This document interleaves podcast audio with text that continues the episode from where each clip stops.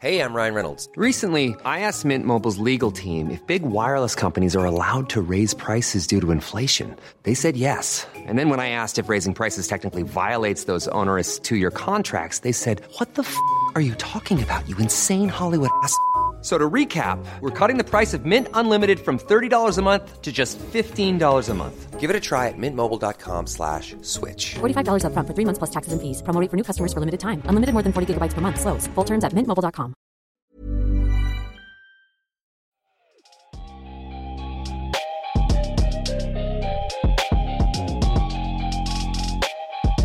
On se retrouve dans cette deuxième partie du podcast 189 podcast d'Unkebdo. Spécial Noël, spécial fête, spécial FAQ. Mailbag, comme on dit aux États-Unis. On répond à vos questions que vous nous avez posées sur les réseaux sociaux. La première partie qui est sortie un peu plus tôt dans la semaine, on répondait à des questions un petit peu plus d'actualité sur la saison 2019-2020. Là, on va prendre peut-être un petit peu plus de recul, parler de sujets un petit peu plus hors terrain, hors euh, course au playoff, course au MVP et, et compagnie. Et toute l'équipe est de retour avec moi, sauf Ben qui est toujours euh, à l'autre bout du globe et qu'on salue. Messieurs, l'enregistrement est, assez long, on va pas non plus faire encore les présentations, on va tout de suite rentrer dans le vif du sujet avec des questions, comme je dis, un petit peu plus globales, hors terrain, même euh, business, euh, stratégie, tout ça. Et une première question qui nous vient d'Al Kapov, qu'on salue, qui nous avait posé une question dans la première partie du podcast déjà. Je le cite, extension de la ligue, rêve ou réalité? Euh, avec, il, il, mentionne un retour des Sonics ou une franchise canadienne supplémentaire. Tout cela serait-il possible? Tom, je sais que on avait fait un épisode sur ça il y a quelques années, un très bel épisode avec Ben et, et Pierre. Qu'est-ce on t'avait pas trop entendu sur, sur la question. Qu'est-ce que t'en penses toi? Tout ça, sachant que tu supportes une équipe liée à une extension, je le rappelle, mmh. Memphis. Ben, moi, je pense que ce qui pose problème aujourd'hui, c'est les, les, aspects business. Il y a pas mal d'articles qui sortent euh, disant que les audiences aux États-Unis sont en baisse, donc que le business se porte moins bien. Il y a aussi, euh, bah, du coup, l'affaire Daryl Morey, son tweet qui va faire perdre énormément d'argent à la NBA. Et en fait, je pense que aujourd'hui, ce qui, ce qui bloque l'extension, c'est euh, le fait de devoir séparer encore plus le gâteau. Donc, tu as 30 propriétaires, 31, puisqu'il y a, il y a, si pour ceux qui connaissent pas, The Deal, un propriétaire sans franchise qui continue à brasser de l'argent. Enfin, ses enfants continuent à brasser de l'argent. Et en fait, le, les, les, ressources, les revenus de la NBA sont divisés euh, du coup en 31 franchises. Et euh, bah, du coup, si tu en rajoutes deux autres, bah, le gâteau ne va pas forcément grossir, mais il y aura plus de parts à couper, donc moins de, moins de gains à se, à, pour les, les, les, propriétaires qui sont là. Donc je pense qu'aujourd'hui, il y aura plus une stabilité pour essayer de continuer à faire grossir les franchises et continuer à, à et, limiter en fait les, les franchises qui perdent de l'argent. Aujourd'hui, il n'y en a plus. C'est ce qui a, on se rappelle que c'est ce qui avait causé le, code de, de, de 2011. Mais euh, euh, je pense que je pense que non, ce sera. Enfin, c'est pas pour maintenant les extensions. C'est pas pour maintenant. Je pense qu'on est plus dans une stabilisation. Et après, si extension il y a, je pense qu'il y aura vraiment euh, reparamétrage du calendrier, reparamétrage euh, des conférences. Il y aura un gros chamboulement, changement en profondeur. Et plutôt qu'une franchise au Canada, peut-être une franchise au Mexique, vu qu'il y a une franchise de G-League qui sera implantée au, au Mexique d'ici l'an prochain. Ok. Est-ce que quelqu'un est un petit peu en désaccord et pense que c'est peut-être plus proche d'une réalité que, d'un rêve ou non? Alors je suis pas en désaccord total, mais j'ai quand même euh, un argument dans l'autre sens. Alors effectivement du côté business, le partage du gâteau, comme tu le disais Tom, c'est l'argument le plus le plus important. Je pense que ça restera le nœud de la guerre qui fait qu'on n'y est pas encore. Mais on peut le voir de l'autre côté, plus d'équipes avec euh, toujours autant de matchs, vu qu'on va rester à 82 matchs, ça veut dire un calendrier plus léger aussi pour les joueurs. Et donc à l'époque du load management et des matchs, de plus en plus des discussions qui vont revenir, notamment à Noël, on en parlait euh, un peu off juste avant, de euh, des affiches où il manque de gros joueurs à des gros endroits, euh, qui est aussi une perte un peu en termes de business et en termes d'image. Peut-être que de ce point de vue-là, ça pourrait amener une discussion. Alors c'est pas pour autant que je vais me positionner contre ce que tu disais Tom, à dire euh, c'est pour demain, mais je pense que ça peut peser. Il y a un argument voilà dans ce côté-là qui peut peser dans la balance euh, de l'autre côté. Alors moi, je, je reprends un peu euh, ce qu'a pu dire la dernière fois qu'on a posé la question à Adam Silver, autant d'aller directement à la source euh, de tout cela. Et lui, ce qu'il disait, c'est dans sa dernière interview où il en parle, euh, c'était en fin mai dernier, c'est que pour le moment, ce n'est pas du tout à l'ordre du jour. C'est ce qu'il a dit. Et euh, parce qu'en fait, à l'époque, on lui demandait, parce qu'il y avait une espèce de hype autour des Raptors et du Canada et du coup peut-être faire euh, revenir les Vancouver Grizzlies. Non. Euh, non, on les laisse à Memphis, t'inquiète pas, c'était pour ajouter une autre équipe, Tom. Mais plus sérieusement, du coup, on lui a dit, il avait dit non, et euh, il a dit pour le moment, il, est, il essaye de créer la meilleure compétition avec 30 équipes, et il dit oui, évidemment, à un moment, on va retourner à cette question d'expansion, mais c'est pas le moment.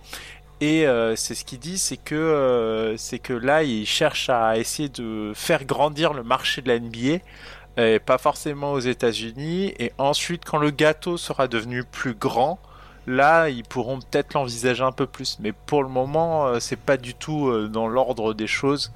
Donc, euh, désolé les fans de, de Seattle, mais mais va falloir attendre. Bah, soyez pour OKC. C'est ce que, ce Le, ma- maillot de Gary Payton n'est pas retiré à OKC, donc je crois qu'il y a une vrai. franchise qui attend. On pourra t'entendre, Pierre, sur ça, mais c'est vrai que c'est un petit peu une lubie, les Mm. Sonics. Complètement. Euh, c'est une lubie. Donc toi, en tant que fan euh, et tout ça d'une de la franchise qui leur a succédé un peu, comment tu, tu peux voir ça? Et surtout comment Parce que c'est Oklahoma City est un très bel exemple d'implantation d'une franchise Ouais. dans un endroit où il n'y avait aucune grosse autre euh, équipe d'une ligue majeure professionnelle. Et donc euh, là, ça, ça a vraiment bien pris du côté d'Oklahoma City. Non, complètement. Après, c'était dépendant plus du, du nouveau propriétaire et de ce qu'il voulait faire, et voilà. Euh, je pense que la lubie Seattle, elle existera toujours. Même les joueurs s'y mettent un petit peu. D'ailleurs, on les voit souvent arriver avec des maillots ou des messages pour Seattle, enfin des trucs comme ça. Euh, mais j'y crois pas trop pour l'instant. Et je rejoins plutôt que c'est pas trop l'urgence, c'est le la, la question en ce moment d'expansion, c'est plutôt comment encore, encore et encore maximiser le produit qu'est la NBA en fait actuellement. Euh, et après, moi, ce qui m'interroge plus, au-delà d'une potentielle expansion qui arrivera, par contre, c'est certain, euh, c'est est-ce qu'elle sera nationale, je vais dire, on va dire proche États-Unis, type Canada et mexicaine, ou Continental. ouais, continentale, ou est-ce qu'elle sera euh, bah, globale, est-ce qu'elle sera mondiale, tout simplement, puisque le marché de la NBA s'étend bien au-delà de- des États-Unis et même considérable dans maintenant, je pense, tous les continents de la planète. Euh, et quand on voit l'engouement qu'il y a à tous les matchs internationaux, quand on voit pas mal de choses, alors le coup avec la Chine, ça met certes un petit frein là-dessus, mais tu pourrais créer complètement une haute conférence ou une deuxième, un deuxième championnat ou je ne sais quoi euh, avec des équipes internationales qui auraient, qui seraient dans cette ligue privée. Enfin voilà. Donc euh, moi, c'est plutôt cette question-là qui se pose. Et je suis par contre complètement d'accord avec Tom que le jour où ça se fait, ça mettra en question tout le calendrier. Enfin, tout sera refait en fait un petit peu. Toute la ligue changera et il y aura beaucoup de changements. Ilias, t'as pas entendu sur la question, sachant que c'est une, vraie question, je pense, une question qui intéresse beaucoup, beaucoup de monde. T'as un avis sur ça Bah, disons que euh, il n'y a pas vraiment de fumée sans feu, c'est-à-dire que c'est des questions qui reviennent régulièrement, euh, quasiment euh, euh, tous les six mois, avec euh, des bruits un petit peu euh, euh, variés. euh, c'est-à-dire qu'on a entendu euh, des, des des projets de, de, de, de construction de franchise, que ce soit à Vegas, que ce soit euh, euh, à Mexico, voire même hors euh, des États-Unis, qui basculeraient plus vers l'Europe, que ce soit en Espagne ou ailleurs. Disons que forcément, y a- on, on- on a l'impression d'être à l'aube d'une révolution, mais qui est quand même très très compliqué à, à mettre en place parce que euh, c'est quelque chose qui va avoir un impact sur énormément de choses. Euh, euh, bouleverser le calendrier, c'est aussi un petit peu bouleverser l'histoire. C'est-à-dire euh, des, des, des records ont été établis en se basant par exemple sur 82 matchs. Euh, quand sera-t-il quand ces matchs seront réduits et que donc les capacités à stater seront différentes, etc. Tout ça, c'est des choses qui rentrent en jeu, qui rentrent en compte. Et disons que la, la, la, la capacité à mettre toutes ces choses en place euh, demande du temps, euh, mais ce qui est sûr, c'est que ça risque de faire euh, grincer des dents. Mais le but, on, il, semble évident, c'est une manière aussi de, permettre à la NBA de, rejaillir un petit peu financièrement quand on sait que actuellement, par exemple, les audiences sont, en baisse. Et pour la, deuxième partie de la question de notre auditeur, c'est celle du retour des Sonics. Comme le disait Pierre, c'est quelque chose qui revient souvent. Mais ce qui est certain, c'est que ça rejoindra une des, une des questions qu'on va traiter plus tard euh, dans le podcast. C'est que s'ils étaient à, à, amenés à, à, renaître, les Sonics, et que euh, donc euh, OKC serait toujours en place, je pense qu'on a d'ores et déjà une rivalité marquée, euh, on va dire, euh, à, au stade fétal. ça, c'est clair et net. C'est pas faux. Euh, moi, ce que je pense, c'est un petit peu pour, pour conclure, faire le tour. je pense que surtout si ça se fait, les conférences, quid des conférences? Je pense que, parce que si tu en as une, tu en as besoin de deux. Tu peux pas juste avoir une. Tu vas pas, on peut pas passer à 31. Tout à fait. si vous êtes d'ac- si vous êtes d'accord avec moi, on doit passer à 32 directement. Mhm. Exactement. En fait. Donc ça veut dire deux. Ou alors donc ça voudrait peut-être dire une à l'ouest, une à l'est. Ou alors est-ce qu'on on refait les conférences C'est un, débat qui a fait beaucoup l'actualité dans les, la, les- la décennie 2010 d'ailleurs. Mhm. Euh, là, où- la décennie qu'on termine. Mais voilà, je pense que c'est un débat et je suis un petit peu plus, un, un peu, un peu plus de votre avis dans le négatif. Je pense que pour le moment la NBA cherche encore à maximiser. Elle cherche encore à trouver des nouveaux marchés, elle les a, mais à développer la- l'accès dans ces nouveaux marchés-là. Il y a tout ce qui se fait en Afrique aussi, Mm. Mm. avec euh, Mark Spears euh, d'ESPN, tout ce qui se fait avec la- les ligues euh, africaines. Donc euh, pense que c'est peut-être pas pour tout de suite, mais c'est dans un coin de la tête. Moi, je pense plus, euh, Ah. si jamais il doit y avoir des, des conférences qui sont refaites pour 32 équipes, je pense plus à 4 x 8. Ok. Euh, moi, je vois, je vois aussi, enfin, ça dépend des équipes, mais euh, il y a quand même Memphis et la Nouvelle-Orléans qui risquent fortement de basculer à l'Est. Hein. On pourrait avoir un modèle plus type euh, NFL et MLB avec deux conférences, des divisions de 4 euh, ou de 5 avec des conférences qui ne sont plus marquées Est-Ouest. Mais là, comme l'a dit euh, Ilias, ça fait vraiment une rupture historique Ouais. et Mm. idéologique avec ce qu'est la NBA. Tout à fait. Donc euh, on va passer à autre chose les amis. Question, longue question où on a eu en plus un, un avis de, de Ben qui nous a envoyé par mail son avis. Question très intéressante je trouve de Ticro. Je vais la, poser, elle est assez longue. Le meilleur moyen ou le moyen le plus efficace, il nous dit, pour garder une franchise compétitive. Est-ce que c'est selon vous se baser sur des All-Stars et renouveler tous les 3-4 ans via la free agency, via trade? Il parle l'exemple des Clippers notamment. Ou construire une équipe jeune via la draft et garder cette base sur le long terme? Type Sixers ou Warriors. Et là, je vais citer Ben qui nous a envoyé un, un paragraphe. Ça vient pas de moi, c'est un de lui, je le cite entre guillemets. C'est mon nouveau dada. Je crois plus en la draft comme modèle de reconstruction. Les Warriors se sont construits avec des joueurs de milieu voire fin de loterie et un mec du second tour. Les Sixers sont le fruit d'une expérience unique. Pour moi, ça serait plus intéressant, plus intéressant de prendre des exemples sur les équipes en galère dans la décennie. Suns, ils ont drafté beaucoup, pratiquement aucun résultat. Lakers, leurs jeunes leur ont servi de monnaie d'échange. Les Knicks, trois petits points, bref. On, on l'a dit. Je, on salue Tom du, du French Knicks Podcast, bien entendu. On l'a dit, on le dit souvent, le paysage NBA est devenu instable. La draft, c'est le processus du temps long et on n'a plus le temps. J'aime beaucoup sa réponse. Bah, Et, je pense euh, que ça sert à rien qu'on a intervienne. hein, il a... Moi, enfin, je suis, je suis totalement euh, de son avis.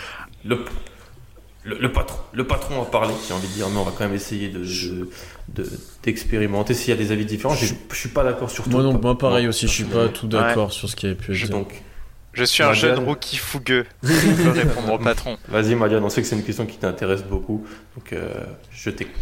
Alors, euh, moi, il y, a un- il y a un paramètre qu'il faut prendre en compte pour un peu compléter la réponse du boss. euh, c'est que on a eu une réforme de la draft tout récemment.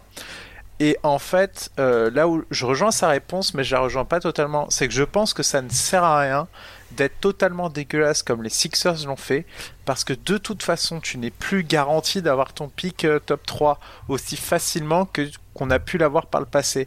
Et à partir de ce moment-là, il est bien plus intéressant d'essayer de construire un effectif cohérent, solide et stable, et peut-être gagner un peu plus de matchs. Donc tu réduis tes chances à draft, mais tu les réduis moins qu'avant. C'est-à-dire qu'avant, c'était dramatique pour toi euh, d'être, euh, disons, la 22e ou la 23e équipe de la ligue, parce que là, tu as abandonné quasiment tes chances de, top 2. euh, Dès lors que tu arrivais à la loterie. Maintenant, c'est plus le cas. Maintenant, tu as quand même des chances d'arriver dans ce top 3. Et à partir de là, euh, le fait d'avoir un effectif cohérent et d'ajouter un très bon rookie, c'est ça qui va te permettre de passer un palier et de passer le step au-dessus. Donc je pense qu'on verra plus euh, des modèles réussis de, de destruction d'effectifs comme on a pu voir les Sixers le faire, les Suns le faire, les Knicks le faire, mais on va plutôt voir euh, des modèles euh, moi, je, je- où on va accumuler des assets, on va quand même garder des bons joueurs, on va essayer de construire un effectif cohérent et essayer de se présenter à la draft avec un bilan peut-être euh, peut-être meilleur que par le passé, mais avec de vraies chances d'obtenir ces top picks pour quand même s'ajouter à cet effectif. Donc moi je continue de croire en la draft et je pense qu'en fait ça va être plutôt des modèles intelligents qui vont être développés autour d'un effectif cohérent et du coup des chances de- d'obtenir ces pics de draft. Pierre, je sais qu'on est, on est, on est, on peut, on a un peu envie de nuancer ce qui, Mhm. qui s'est dit euh, du côté de Ben. Je t'écoute. Sachant que toi, bah, si on peut parler des d'OKC, merci la draft. Oui, c'est ça. quelques heures. Euh, déjà, je pense qu'il n'y a plus de modèle à proprement parler. Je pense qu'il y a du cas par cas maintenant à chaque fois.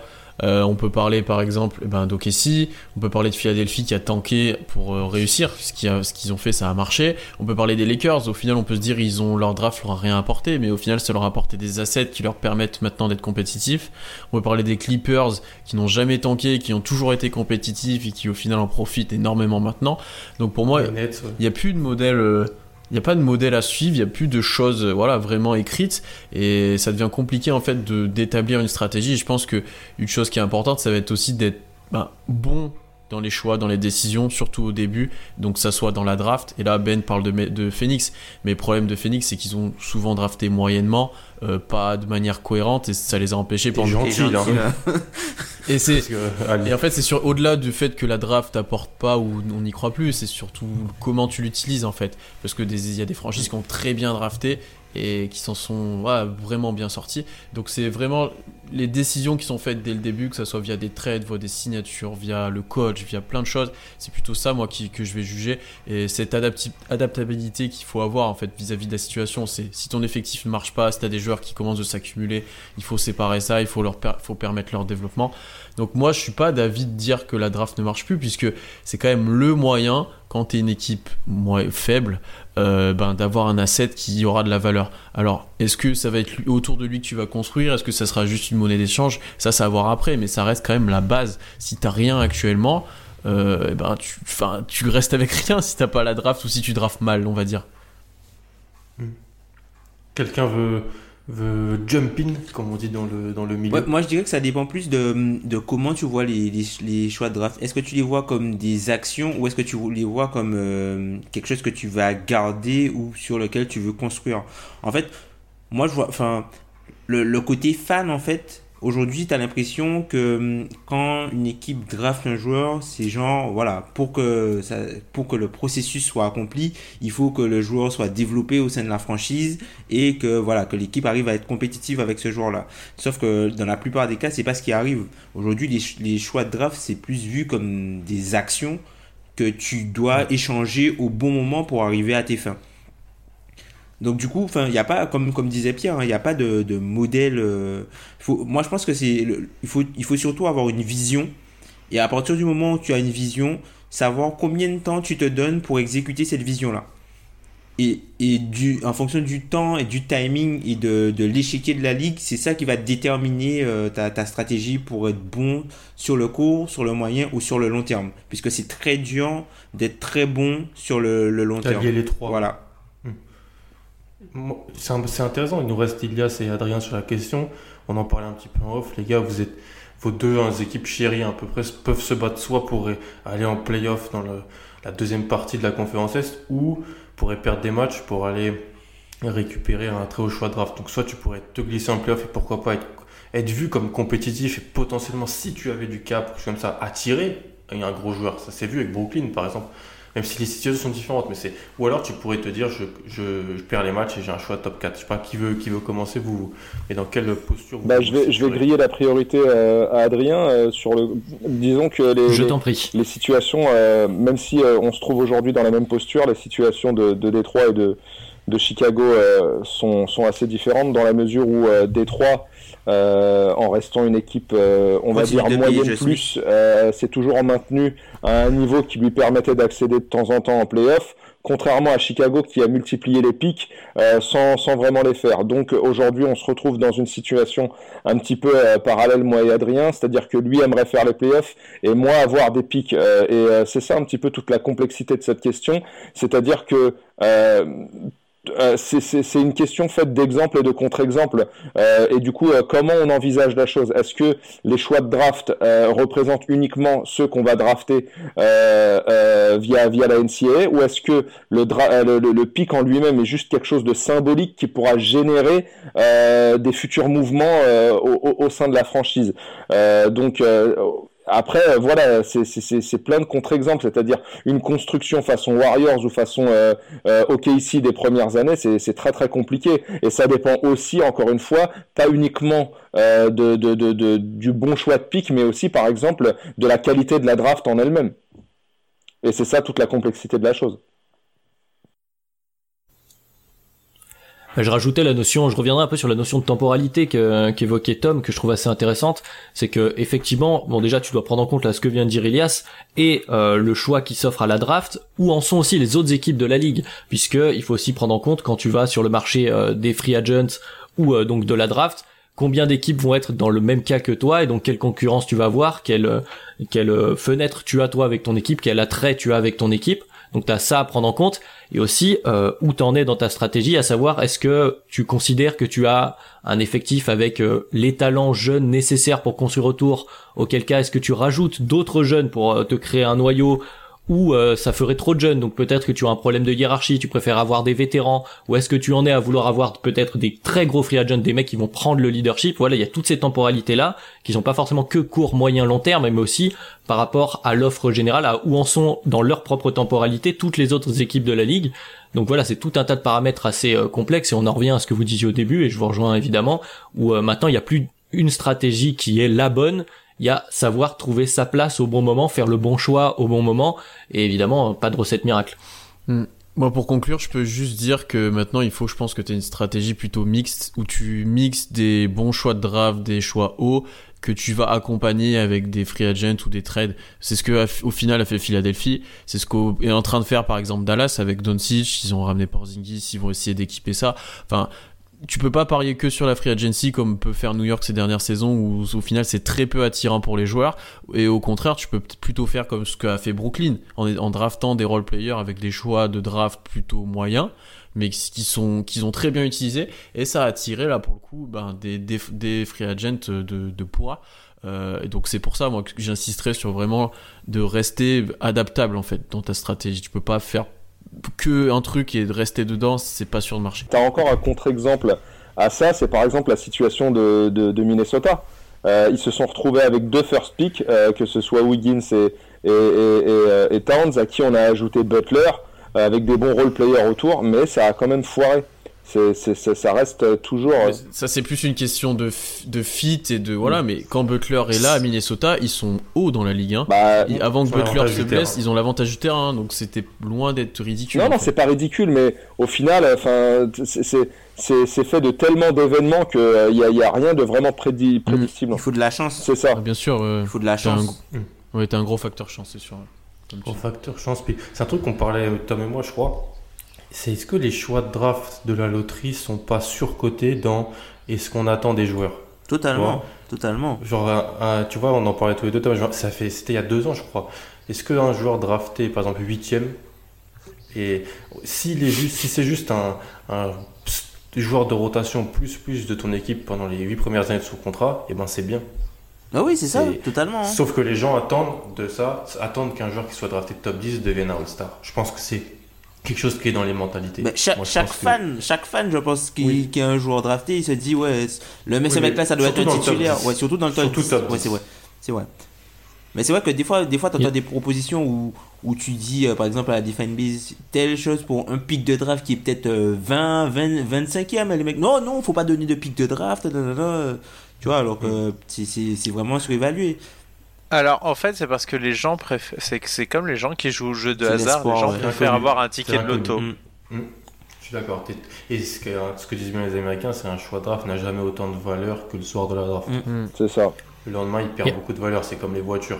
C'est-à-dire que il, il faut savoir, comme vous l'avez dit, avoir une très bonne stratégie. Moi, je pense que je vous rejoins sur beaucoup de choses. Je pense que tu as des exemples qui montrent tout.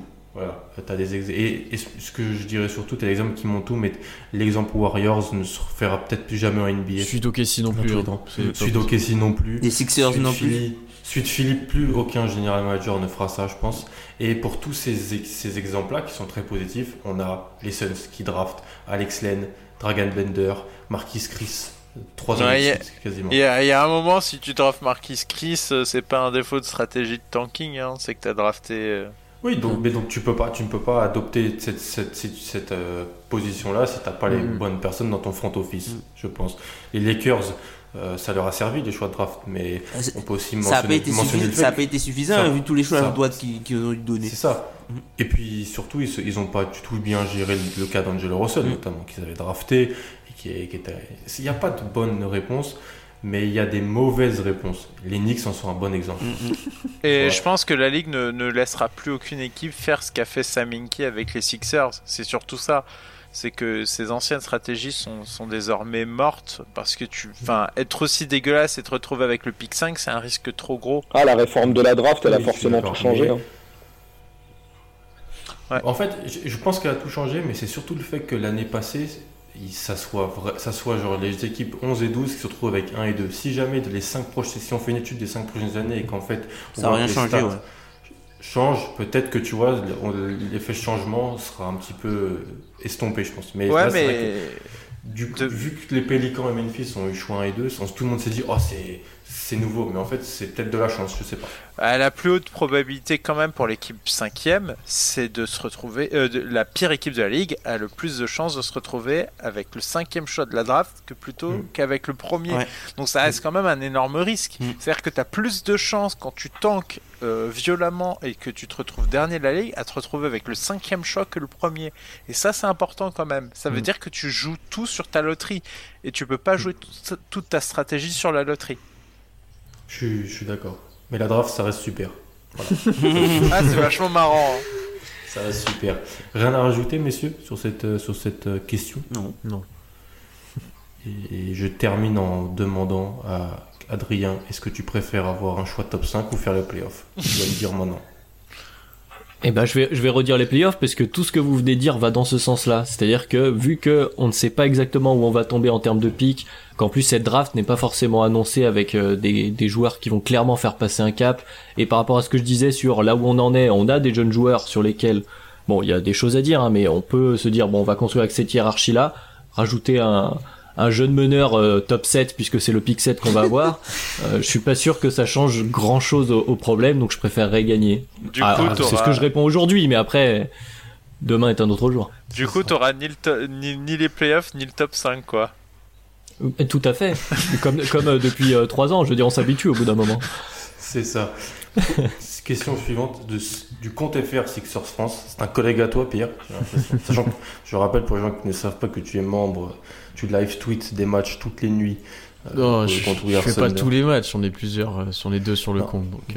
Mais on peut, on peut reconnaître quand c'est toi qui le fais avec le vocabulaire employé. Je tiens à dire. Euh, euh, question qu'il nous pose. euh, la quête du titre est-elle devenue trop obsessive de nos jours? On ne sait plus apprécier ceux qui n'ont pas les objectifs aussi hauts. On juge le niveau d'une équipe uniquement à travers le fait qu'elle a atteint tel stade en playoff ou pas. Je sais que Adrien, c'est une question qui t'intéressait. Elias aussi, je sais pas qui veut Ah bah, commencer Adrien, cette euh, fois-ci. sur cette question de Je Sixers t'en prie, France. camarade. Merci beaucoup, tu es bien Je dur. brave.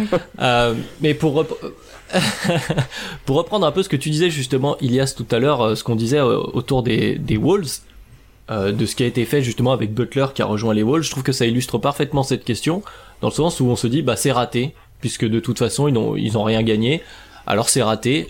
Alors que finalement, si on prend un tout petit peu de recul, il y avait, ils ont tenté un truc qui était plus qu'intéressant. Ils étaient pas si, si mal classés à l'Ouest.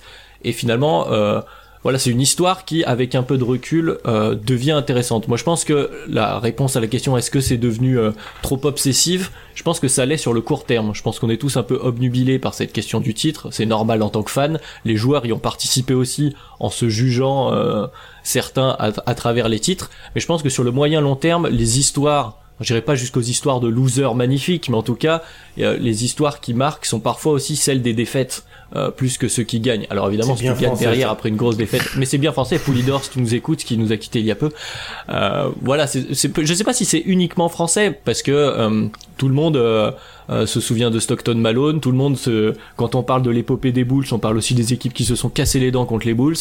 Euh, et je pense que même si par exemple les, les Rockets d'Arden ne gagnent pas de titre, on s'en souviendra toujours. Il y aura toujours ce what if. On va se dire, tu te souviens Ils quand ont, euh, ils ont manqué ils se sont 27 cassés les points. dents Oui, oui, voilà. Mais ils se sont 27 cassés les 3 dents. points ouverts.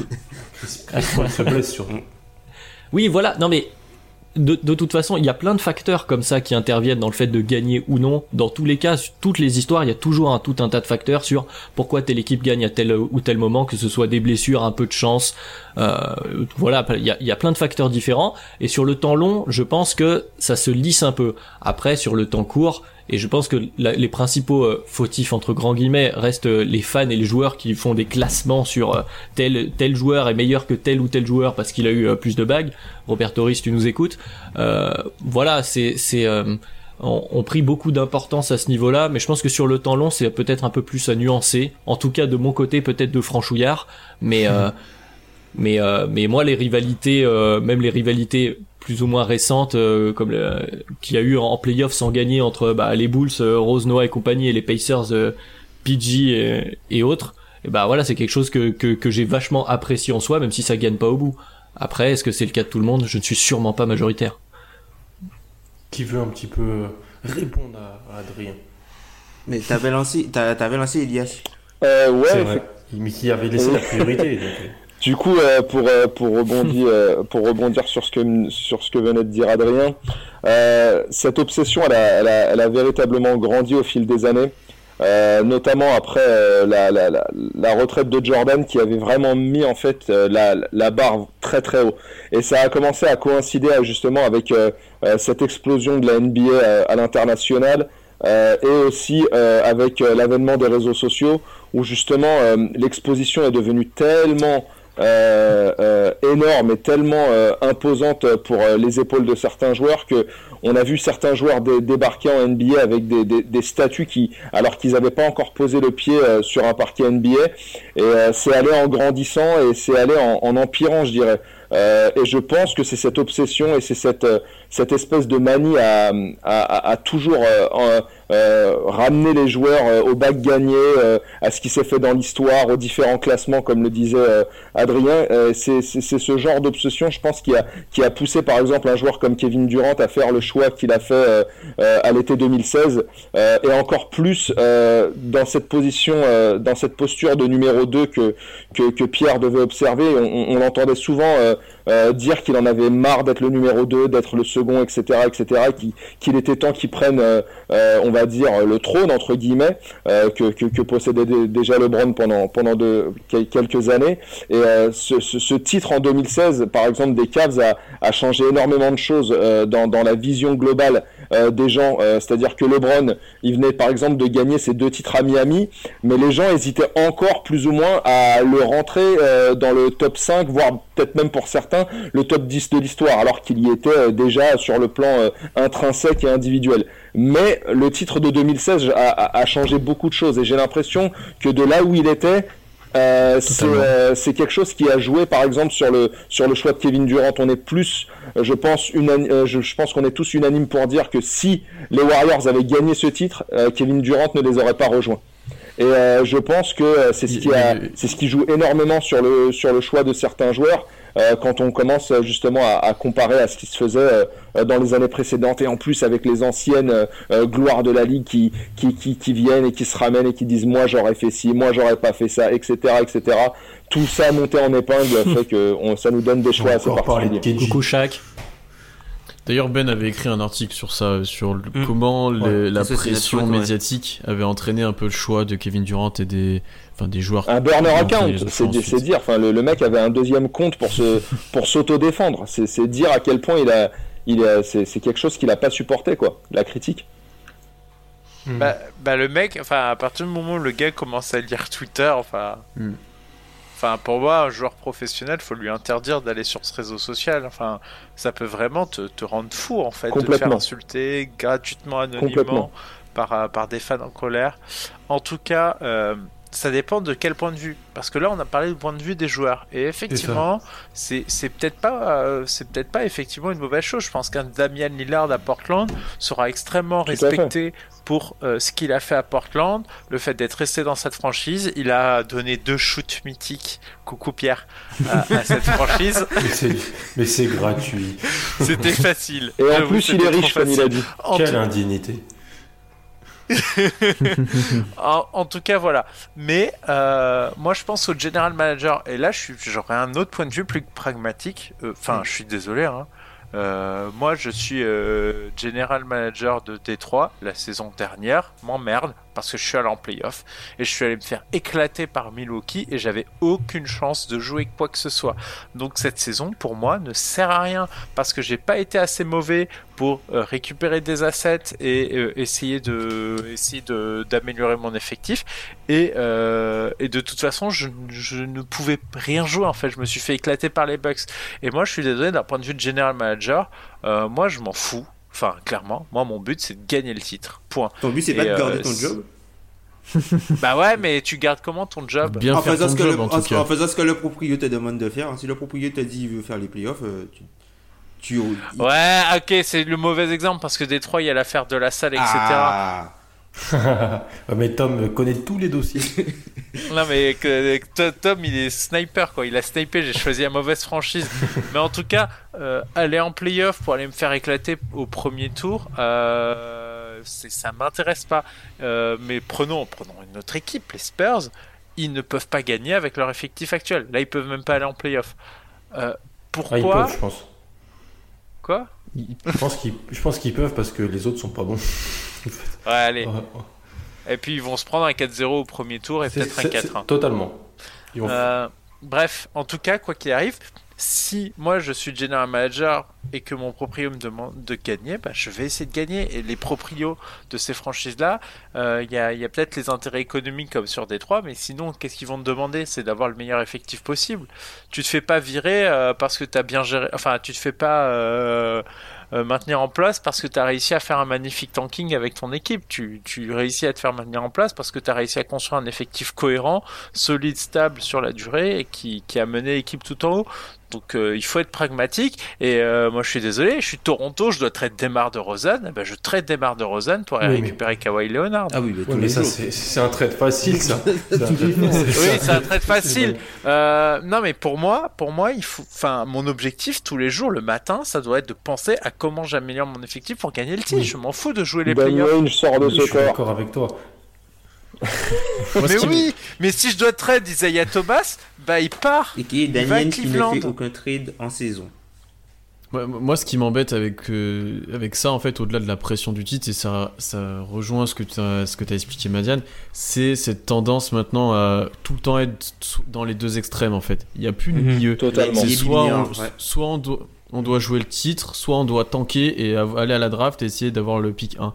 En fait, la plupart des équipes, alors pour certaines équipes médiocres, on a cité notamment des équipes de l'Est et tout, je peux le comprendre, mais par exemple pour une équipe comme Portland qui a été citée, elle va jamais gagner de titre dans sa configuration actuelle, je pense qu'on a peu de doute à ce niveau-là, mais c'est une bonne équipe depuis pas mal d'années avec des bons joueurs, et enfin c'est une équipe excitante quand même à regarder jouer, je pense qu'elle est bien pour les fans, genre la, la, la ville de Portland est très contente j'imagine d'avoir cette équipe-là, et en fait eux du coup ils doivent faire quoi? Parce que t'es pas dans... Ils sont au milieu en fait, ils, ils gagneront jamais mais ils ont une bonne équipe, mais du coup comme ils sont juste bons, ça suffit pas. Et c'est ça qui m'embête moi plus, c'est que j'avais l'impression, bon, avant que je sois né, on va dire, que t'avais quand même un peu plus cette tendance où, bah, t'es une bonne équipe, tu vas essayer de te renforcer avec les armes que tu as. Donc certes, ça, ça reste quand même un objectif d'avoir le titre, c'est certain. Mais tu peux être bon en fait. Tu peux juste être bon et essayer de, de faire des meilleures saisons au fil des années et de monter. Pas de tout casser puisque ça, ça marche pas. Et c'est cette tendance-là, moi, qui est peut-être pas problématique, mais qui est encore plus en vogue en ce moment. C'est on tank ou on joue le titre. Il n'y a pas de milieu, il n'y a pas d'équipe médiocre. Et c'est pour ça que ça pose problème, par exemple, à Oklahoma cette année. C'est qu'on Oklahoma peut pas jouer le titre, mais ne peut pas tanker parce qu'il y a trop de talent dans l'effectif actuellement. Donc il y a une vraie problématique autour de ça et ça divise les fans, ça divise euh, pas mal de choses à ce niveau-là. Et donc ça, pour moi, c'est la vraie problématique actuelle. Il y a deux problématiques aussi. Il y a la problématique du côté du front office, à la façon dont disait Badian, où il faut viser, tu dois forcément viser le titre euh, Mm, mm, mm. à moyen long terme minimum. Ça, euh, voilà, c'est leur boulot de faire ça. Et il y a la vision euh, extérieure, donc des euh, des fans et puis des journalistes, des analystes NBA, tout ça, qui vont juger d'un point de vue extérieur ce boulot-là. Et je pense que c'est deux choses un peu différentes, quoi. On n'est pas obligé de juger à chaque fois les équipes sur euh, est-ce que le but a été atteint? On peut se dire, bah ça a été pas mal joué, ils ont essayé avec leurs cartes, Mm. ils ont fait de telle ou telle façon, et euh, je crois que de côté OKC, il y en a qui en sont plutôt satisfaits. On peut prendre aussi l'exemple bah, des Grizzlies. Tom, il y a quelques années, le grit and grind n'est jamais allé au bout, mais je crois qu'à travers la ligue, c'est quand même une équipe et une euh, comment dire une période des Grizzlies qui est plutôt respectée de manière générale. Et après, ça dépend aussi de là où t'es, de quelle équipe tu es. C'est sûr que si tu es les Lakers ou les Celtics, tu n'as pas les mêmes attentes que si tu es bah, Memphis, euh, Milwaukee euh, ou que sais-je. C'est vrai, c'est vrai. Moi, je dirais qu'il y a, y y plusieurs choses. Il y a, il y a pas mal de choses euh, bah, sur lesquelles je suis, je suis d'accord avec vous, euh, ce que vous avez dit. Alors, est-ce que la quête du, du titre est vraiment devenue trop obsessive? Je pense que ça dépend de euh, la brutalité avec laquelle tu as changé tes objectifs. Philly, on va sous toujours les attendre sur le titre, puisque eux, ils ont fait quelque chose simplement pour avoir une équipe, pour avoir le titre. Mhm. Le tanking agressif, c'est pas pour être bon. Le tanking, la, la, la, la, la stratégie de tanking agressif qu'ils ont menée, c'est pour avoir une équipe qui va jouer et qui va gagner le titre. Donc, on va les juger sur euh, la façon dont ils ont plongé et, et, et la comment dire l'agressivité qu'ils ont eue pour devenir mauvais et mettre en place leur stratégie. Il y a des équipes, il y a des équipes, par exemple, comme, tu- comme tu l'as tu l'as mentionné euh, très bien, Adrien. euh, par rapport à. Enfin, le, le, le, truc qui peut te permettre de, de, de, te faire apprécier quand tu es simplement bon, c'est l'identité que tu as et si tu sors du lot. Si, toutes les, si tu joues comme toutes les autres équipes, t'as pas un style particulier, tu es juste moins bon que les autres, mais au final, tu vas passer. euh, tu vas, passer, tu vas simplement passer euh, sur le radar. Mais par exemple, tu as parlé euh, des, des, des Grit and de Memphis. On peut parler de Lob les Lob City Clippers aussi, qui ont apporté quelque chose de différent Ouais. dans la ligue. Alors certes, l'équipe n'a jamais eu le titre, ils ont jamais fait de finale de conférence, mais c'est une équipe qui va quand même rester. On a eu les Warriors We Believe euh, de 2007, si je me trompe pas, euh, qui 2007, sortent, ouais. euh, qui sortent en, en playoff. Donc c'est une équipe aussi qui va rester. Pourtant, c'est pas voilà, pourtant ils n'ont pas joué le titre. Donc il faut que, certes, en termes de, moyens et d'ambition, euh, la quête du titre est devenue obsessive puisque tu as pas mal de, bah, comme, le disait Pierre, la NBA, avec euh, la NBA binaire, c'est titre ou rien. Mais tu as quand même des. Tout le monde ne peut pas jouer le titre.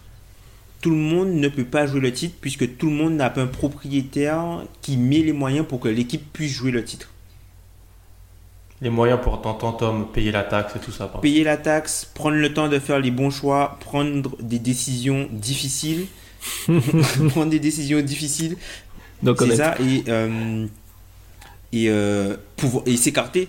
S'écarter du basket. Hmm. Ouais, je suis d'accord. Moi, je suis un, je suis un peu dans l'entre-deux parce que les gens le savent. hein. J'a- J'assume, je suis un, un défenseur de la NBA binaire. je suis un peu comme Madiane. Je, je suis désolé. Pour moi, c'est titre ou rien. Titre, mais je trouve ça respectable. On en parlait avec Tom. Je me rappelle, te rappelles Tom, il y a trois ans, Mhm. je me moquais un peu du fait que les Wizards mettent une bannière parce qu'ils ont été champions de division. Oui, oui, c'est ça. Et toi, tu me disais, non, ça reste important. Ils l'ont jamais fait dans, dans la South East, euh, qui avait été dominée par d'autres équipes avant. Ça reste quand même quelque chose d'important pour eux. Alors, je me moquais un peu à l'époque, j'avoue. Je trouve toujours ça assez euh, délirant de mettre une balle. Mais je peux un peu plus le comprendre, en fait. Parce que, même si je suis un. Si je suis un moi, je le, je le disais à Pierre avant la saison, il faut tanker. Faut, bah après, on peut pas euh, tout le temps. Vous pouvez pas trader euh, Chris Paul ou des Gallinari. Il y a aussi un produit euh, marketing à mettre sur le terrain aussi qui est, qui est quand même important. Euh, là, on voit comment, comment les Pélicans, en termes de droits télé, ça pose vraiment problème à la NBA. D'ailleurs, ils ont enlevé des matchs des Pélicans de Mm. télé nationale. Donc, moi, je reste quand même un artisan de la NBA binaire. Je pense qu'il ne faut jamais être moyen en NBA. Si tu es moyen, c'est la meilleure façon de rester dans le ventre mou et de. Et, et tu vois, Portland, Pierre, je les qualifierais pas de moyen. Non, j'ai dit Parce bon. Non, ils sont bons, ils sont bons. J'ai dit bon, mais Ouais. est-ce que Ouais. c'est, est-ce que tu, enfin, Je les, je les qualifierais de bon plus, moi. C'est vrai- c'est quand même deux All-Stars. Ah non, McCollum n'a jamais été All-Star. Euh, c'est un, un, un All-NBA et un joueur qui est top 30. Donc ça reste, ça reste quand même vraiment une bonne équipe. Ouais, c'est une bonne équipe, t'as raison, je me- je- je m'excuse. mais je tu vois, c'est pas cet exemple-là que je prendrais en, en mentionnant une équipe qui, ou sur laquelle moi j'aurais préféré tout casser. Mais tu vois, il y a, je- y a- je- y a- sans, sans te couper, tu vois, il y a toujours des contre-exemples. hein. Vas-y, vas-y. Il y a toujours des contre-exemples, puisque tu vois, Toronto, qui était dans le ventre mou pendant, euh, je sais pas moi, 5 ans, ils traitent des Rosanne, ils gagnent le titre. S'ils avaient finalement tout cassé, ils avaient tanké, ils auraient jamais eu ce titre-là, tu vois. Ventre mou, ventre mou, Ouais, euh, les ça, Raptors, vous allez en finale de conférence quand même, non Ouais, et ils ramènent Ibaka. Enfin, ils ont fait plein de moves risqués pour essayer d'être forts. Et ils ramènent leur euh, il- c'est une sacrée construction en fait. Hein. Ouais, mais ça, ouais, mais ça c'est, non, mais ça c'est l'année dernière, mais avant ça. Ouais, mais l'année d'avant, il y a Ibaka et ils prennent, enfin, ils prennent Ibaka pour essayer d'être forts. Ils prennent pas Ibaka pour trier des lentilles. Ils essayent de passer un step up pour euh, pour essayer d'aller loin Bah, en playoff. prennent 4-0 par Cleveland, c'est cette c'était une année-là équipe qui est Oui, comme les autres. Ouais. Non, l'autre ils prennent Ouais, 4-2, 4-2, je ouais. Ils prennent 4-2 avec, euh, avec euh, Biombo euh, exceptionnel. euh. Ah, qui lui permet de signer Non, le mais, contrat. ouais. mais Mm. Ujiri, il- Ujiri, chaque année, il se, dis- il se levait chaque matin pour faire quoi? Pour jouer le titre ou pour juste faire les playoffs? Parce que du non, coup, mais s'il Ujiri, se levait Ujiri, tous les les, matins les pour faire les Raptors, c'est un accident hein, parce qu'à la base, ils trade Rudy Gay pour Oui, tanker pour tanker. et récupérer Wiggins. Et ils compagnie. trade Rudy Ouais. Gay pour tanker et récupérer Wiggins à, à la draft. hein. C'est juste que l'équipe et devient bonne. C'est juste que l'équipe devient Ça bonne. marche et ils vont en playoff. ils vont en Oui, c'est vrai. Après, oui, tu vois, donc en gros, c'est, c'est, ça, ça peut faire référence à la question d'avant d'ailleurs. C'est, il y a plein de liens et j'en reviendrai sur ça. Moi, je pense que je, suis, que- je reste quand même un, un artisan du, du fait que c'est le titre ou rien, mais j'ai un petit peu, je nuance un peu maintenant. Tu vois, une équipe qui arrive à rester 58 top dans le top 4 euh, d'une conférence, mais qui ne joue pas le qui, qui, on sait qu'elle est pas assez forte. Je, je peux, je trouve ça, je trouve ça respectable et tout à fait, tout à fait normal. Et surtout, et on l'a vu l'année passée, on n'est jamais à l'abri d'une blessure. Et ça, ça, ça, ça peut vraiment jouer parce que je pense que si les Warriors sont complets, ils battent Toronto. Donc, euh, on- c'est assez assez intéressant. Mais pour revenir sur la question de, de Sixers France plus vraiment, on juge les joueurs, on juge les équipes, on juge les proprios, on juge tout le monde Mhm. sur le, le, la quête du titre. Et ça, c'est très. C'est pas forcément nouveau, euh, parce qu'on disait, oui, oh, personne n'a jamais fait ce qu'a fait KD ou LeBron. Oui, ils l'ont pas fait comme ça, mais d'autres l'ont fait avant. Allen Iverson, il va avec Melo, pourquoi? Pas pour euh, aller faire du ski. hein. Pour fumer de la Là, weed, j'aurais pour fumer de la weed à Denver. Oui, ouais, c'est ce que j'allais dire aussi. Bah, même, un, même un des joueurs les plus Oui, critiques euh, plus. de ce choix-là, qui était Charles Barkley, euh, à une époque, euh, Mm. il, il- il demande son trade de- de- de- des- des, des Suns pour aller aux Rockets et rejoindre euh, Olajuwon et Butler. Mais tu vois, mais il était vieux là déjà. Il était vieux, mais il l'a Ouais. fait. Oui, mais. Ouais, mais c'est comme Malone qui va aller chercher sa bague Lakers et Ah qui non, c'est pas pareil. non. Il Non, c'est pas il pareil. Malone, c'est l'EHPAD. Il était vieux aussi.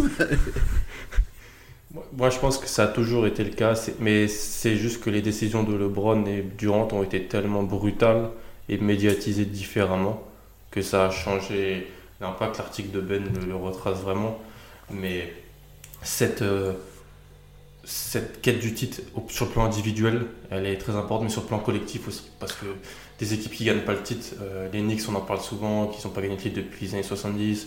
Pas mal, on dit que les Celtics avaient un gros creux pendant certaines périodes, les mêmes les, les Lakers aussi. il y a- il y a- là, ça fait pas mal de temps qu'ils, ça, ça fait faire une décennie sans titre quasiment, ça, ça fait tâche. Donc, on juge quand même par le prisme. On va, en Ouais. fait, on, est, on va juger par le prisme du titre surtout les grosses équipes et les gros joueurs. Après, faut, faut Mais, dire. mais regarde Durant. Ouais. Vas-y, vas-y. Bah Durant, franchement, il, il leur a fait mais tellement de bien à ces Warriors. Sans lui, je suis pas sûr qu'il la gagne, euh, qu'il la gagne deux fois euh, la bague les Warriors. Par contre, est-ce qu'il y a des gens qui considèrent les deux titres acquis par Durant comme des titres mérités? Il est MVP des finales, hein. mais il y aura quand même des gens qui vont lui expliquer maintenant que ces titres ne valent rien Bah, parce qu'il était bah, dans une équipe qui était déjà forte. pour lui. répondre à ça, Madiane, tu sais, euh, Steve Kerr était int- interviewé euh, en début de saison concernant le départ de KD. Et euh, apparemment, après le premier titre euh, glané face aux Cavs, euh, celui où ils leur mettent 4-1, euh, où il y a encore Kyrie à, à- l'époque, Durant disait ne pas comprendre pourquoi il n'était toujours pas estimé à sa juste valeur ou en tant que euh, euh, numéro 1 parce qu'il avait battu LeBron. C'est-à-dire que lui-même Mais ouais, mais je pense que maintenant il bah, J'espère parce que le, enfin, euh, le, le fait qu'il n'ait pas compris que gagner la bague de cette manière Euh, c'est-à-dire que même LeBron, c'est-à-dire que il a ses titres à Miami qui sont acquis, il n'y a pas de problème, il compte comme des bagues, évidemment. Mais est-ce que ces deux titres euh, gagnés à Miami ont l'impact de celui qu'il a gagné à Cleveland? Ça n'a strictement rien à voir, pour plusieurs raisons, et on le sait. Durant, si par exemple il Et est amené à gagner à dire, Brooklyn, euh, même si sentimentalement, euh, il n'y a rien entre lui et Brooklyn. Enfin, ça aura forcément plus d'impact, sachant qu'il aura été le, le, le numéro un dans cette équipe euh, incontesté. Non, mais moi je pense que par exemple, la séquence de playoffs de LeBron en 2018 est beaucoup plus impressionnante clairement. que beaucoup de play, enfin que que des playoffs pouf qu'il a fait jusqu'à Ah, le, la le- vague. le- Enfin, le run de moment, ça dépend 2018 de est incroyable. Le, le run de 2018 est effectivement incroyable. Oui. Voilà, ça dépend du contexte. finale de conférence euh, où il nous a fait beaucoup de mal. Ah, le duel, euh, le, le duel avec deux tout ne fait pas mal. hein. Ouais, c'est vrai. Et ben, tu vois, quand on, est, on parle de ça, cette équipe-là de Boston, c'est une des équipes que les fans de Boston ont le plus apprécié alors qu'elle va pas au bout Ouais. ces dernières années, Mm. tu vois. Même sentimentalement, celle avec ça a été Isaiah bien Thomas, je pense que euh, elle, elle restera Ah, gravée. hein. ouais. Oui. Ah, Ouais, les pions c'est met à Washington. euh, mètre plus, 52, ouais. c'est- ouais, c'est incroyable. Ouais, Mais la plupart des fanbases peuvent, ne peuvent pas se permettre aussi d'aimer que les équipes qui gagnent. hein. Je veux dire, pour les Celtics et les Lakers, ok, mais pour la plupart des fanbases, si t'aimes que les équipes qui gagnent, tu vas pas aimer beaucoup d'équipes. T'es Il faut fan quand de même le rappeler. T'es fan de Chicago, Adrien. T'as du positif à nous parler quand même. Bah, a- bah oui, bah dernièrement, même si on gagne pas, bon, toute l'épopée rose, bon, c'est ce qui s'est passé, mais même euh, une des séries playoffs qui a marqué la fanbase euh, euh, récemment, c'est quand Nate Robinson euh, se transcende et devient, je sais pas ce qui s'est passé, il a mis les bonnes chaussures, euh, bon voilà, mais en tout cas ça, ça a marqué et euh, les mecs à Chicago adorent cette équipe, l'époque rose, euh, Noah. Euh, rien que le fait en fait d'y avoir cru, d'avoir cru qu'on pouvait gagner sur certaines franchises, là pour les Bulls c'est ça, on s'est dit putain on va peut-être on va peut-être euh, excusez-moi la, la vulgarité mais on va on va peut-être euh, regagner quoi tout simplement. Et rien que ça pour beaucoup de, de franchises ça reste important. Donc euh, voilà au final là on commence à se raconter chacun des histoires qui nous ont marqué et c'est bien la preuve que même si on va juger dans cette NBA des classements etc on va toujours revenir finalement au titre. De manière générale dans la mémoire collective et dans ce qui marque les gens Heureusement, d'ailleurs, eh ben, la plupart des histoires, même si elles ne vont pas au bout, les histoires qui marquent les gens sont diverses et pas forcément Et des juste une dernière les- chose, les- amis, ça- euh, les concernant euh, le, choix de Kevin Durant. Une dernière petite chose, et c'est- c'est c'est dire à quel point la pression devait être forte et qu'il a, et qu'il a cédé véritablement euh, alors qu'il était si près du but, c'est que il a cédé à un moment où, selon moi, il n'a jamais été aussi proche que de gagner le titre avec OKC. Je pense que s'il reste, moi, c'est évident que dans les trois ans, OKC est champion. C'est, je sais, enfin, c'est une intime conviction que j'ai. Je sais pas ce qu'il en est pour toi, Pierre, mais cette équipe était Ça trop forte. Pierre Elle l'achète. était vra- vraiment trop forte, euh, euh, que ce soit euh, techniquement ou physiquement, pour ne pas gagner un titre dans les années à venir. C'était pour moi une évidence. Et c'est dommage, en fait, au-delà du choix Warriors, c'est le fait de ne, de ne pas avoir mis le coup de collier supplémentaire pour aller chercher un titre euh, avec son pote Westbrook. C'est vraiment ça qui est dommage. C'est la faute de c'est la faute de Clay Thompson ça. Et ouais. Bref. C'est la faute de Clay Thompson. Mais d'ailleurs, moi, je, je vais, je vais, je vais peut-être rajouter autre chose. Je pense que les Warriors n'ont jamais été autant appréciés euh, de la part des fans NBA globalement ces dernières années que lorsqu'ils sont tombés en finale l'an dernier, les armes à la main avec des blessés Exactement. de partout. Tout à fait. Ouais. Tu, Tom, tu voulais rajouter quelque chose? Euh, ouais, bah, simplement par rapport à la, la, quête, du, la quête du titre, hein, ben, pff, moi je trouve qu'il y a pas mal de, de fans aussi et d'observateurs qui oublient que la NBA c'est pas que de la compétition, mais c'est aussi un business. Et tant que tu arrives à faire tourner ton On business, t'es pas obligé de Mm. gagner. Tant que tu gagnes la- de l'argent, peut-être que. Enfin, le, le propriétaire lui veut gagner de l'argent euh, peut-être avant de gagner des titres. Les Knicks. Dolan est, un- ouais, Dolan est un bon exemple. Mm. Les. Bulls. On va parler de, de rivalité maintenant. Quelle transition incroyable, Ouais, Tom. incroyable, Tom. Magnifique. La question de draft all-time euh, qui nous demande les rivalités entre franchises semblent disparaître petit à petit. Est-ce dû à une NBA trop business? Avant que je te lance sur ça, Pierre, Ben nous dit Je pense pas que le business ait grand chose à voir avec ça. Justement, la NBA a tout intérêt à promouvoir des rivalités. Pour ceux qui suivent la NBA de loin, c'est bien plus facile à étiqueter. Je suis assez d'accord avec ça. Mhm. Pierre, qu'est-ce que tu penses un peu de, de cette question, toi, sur les rivalités euh, Quelle est la rivalité la, la plus grosse d'OKC d'ailleurs?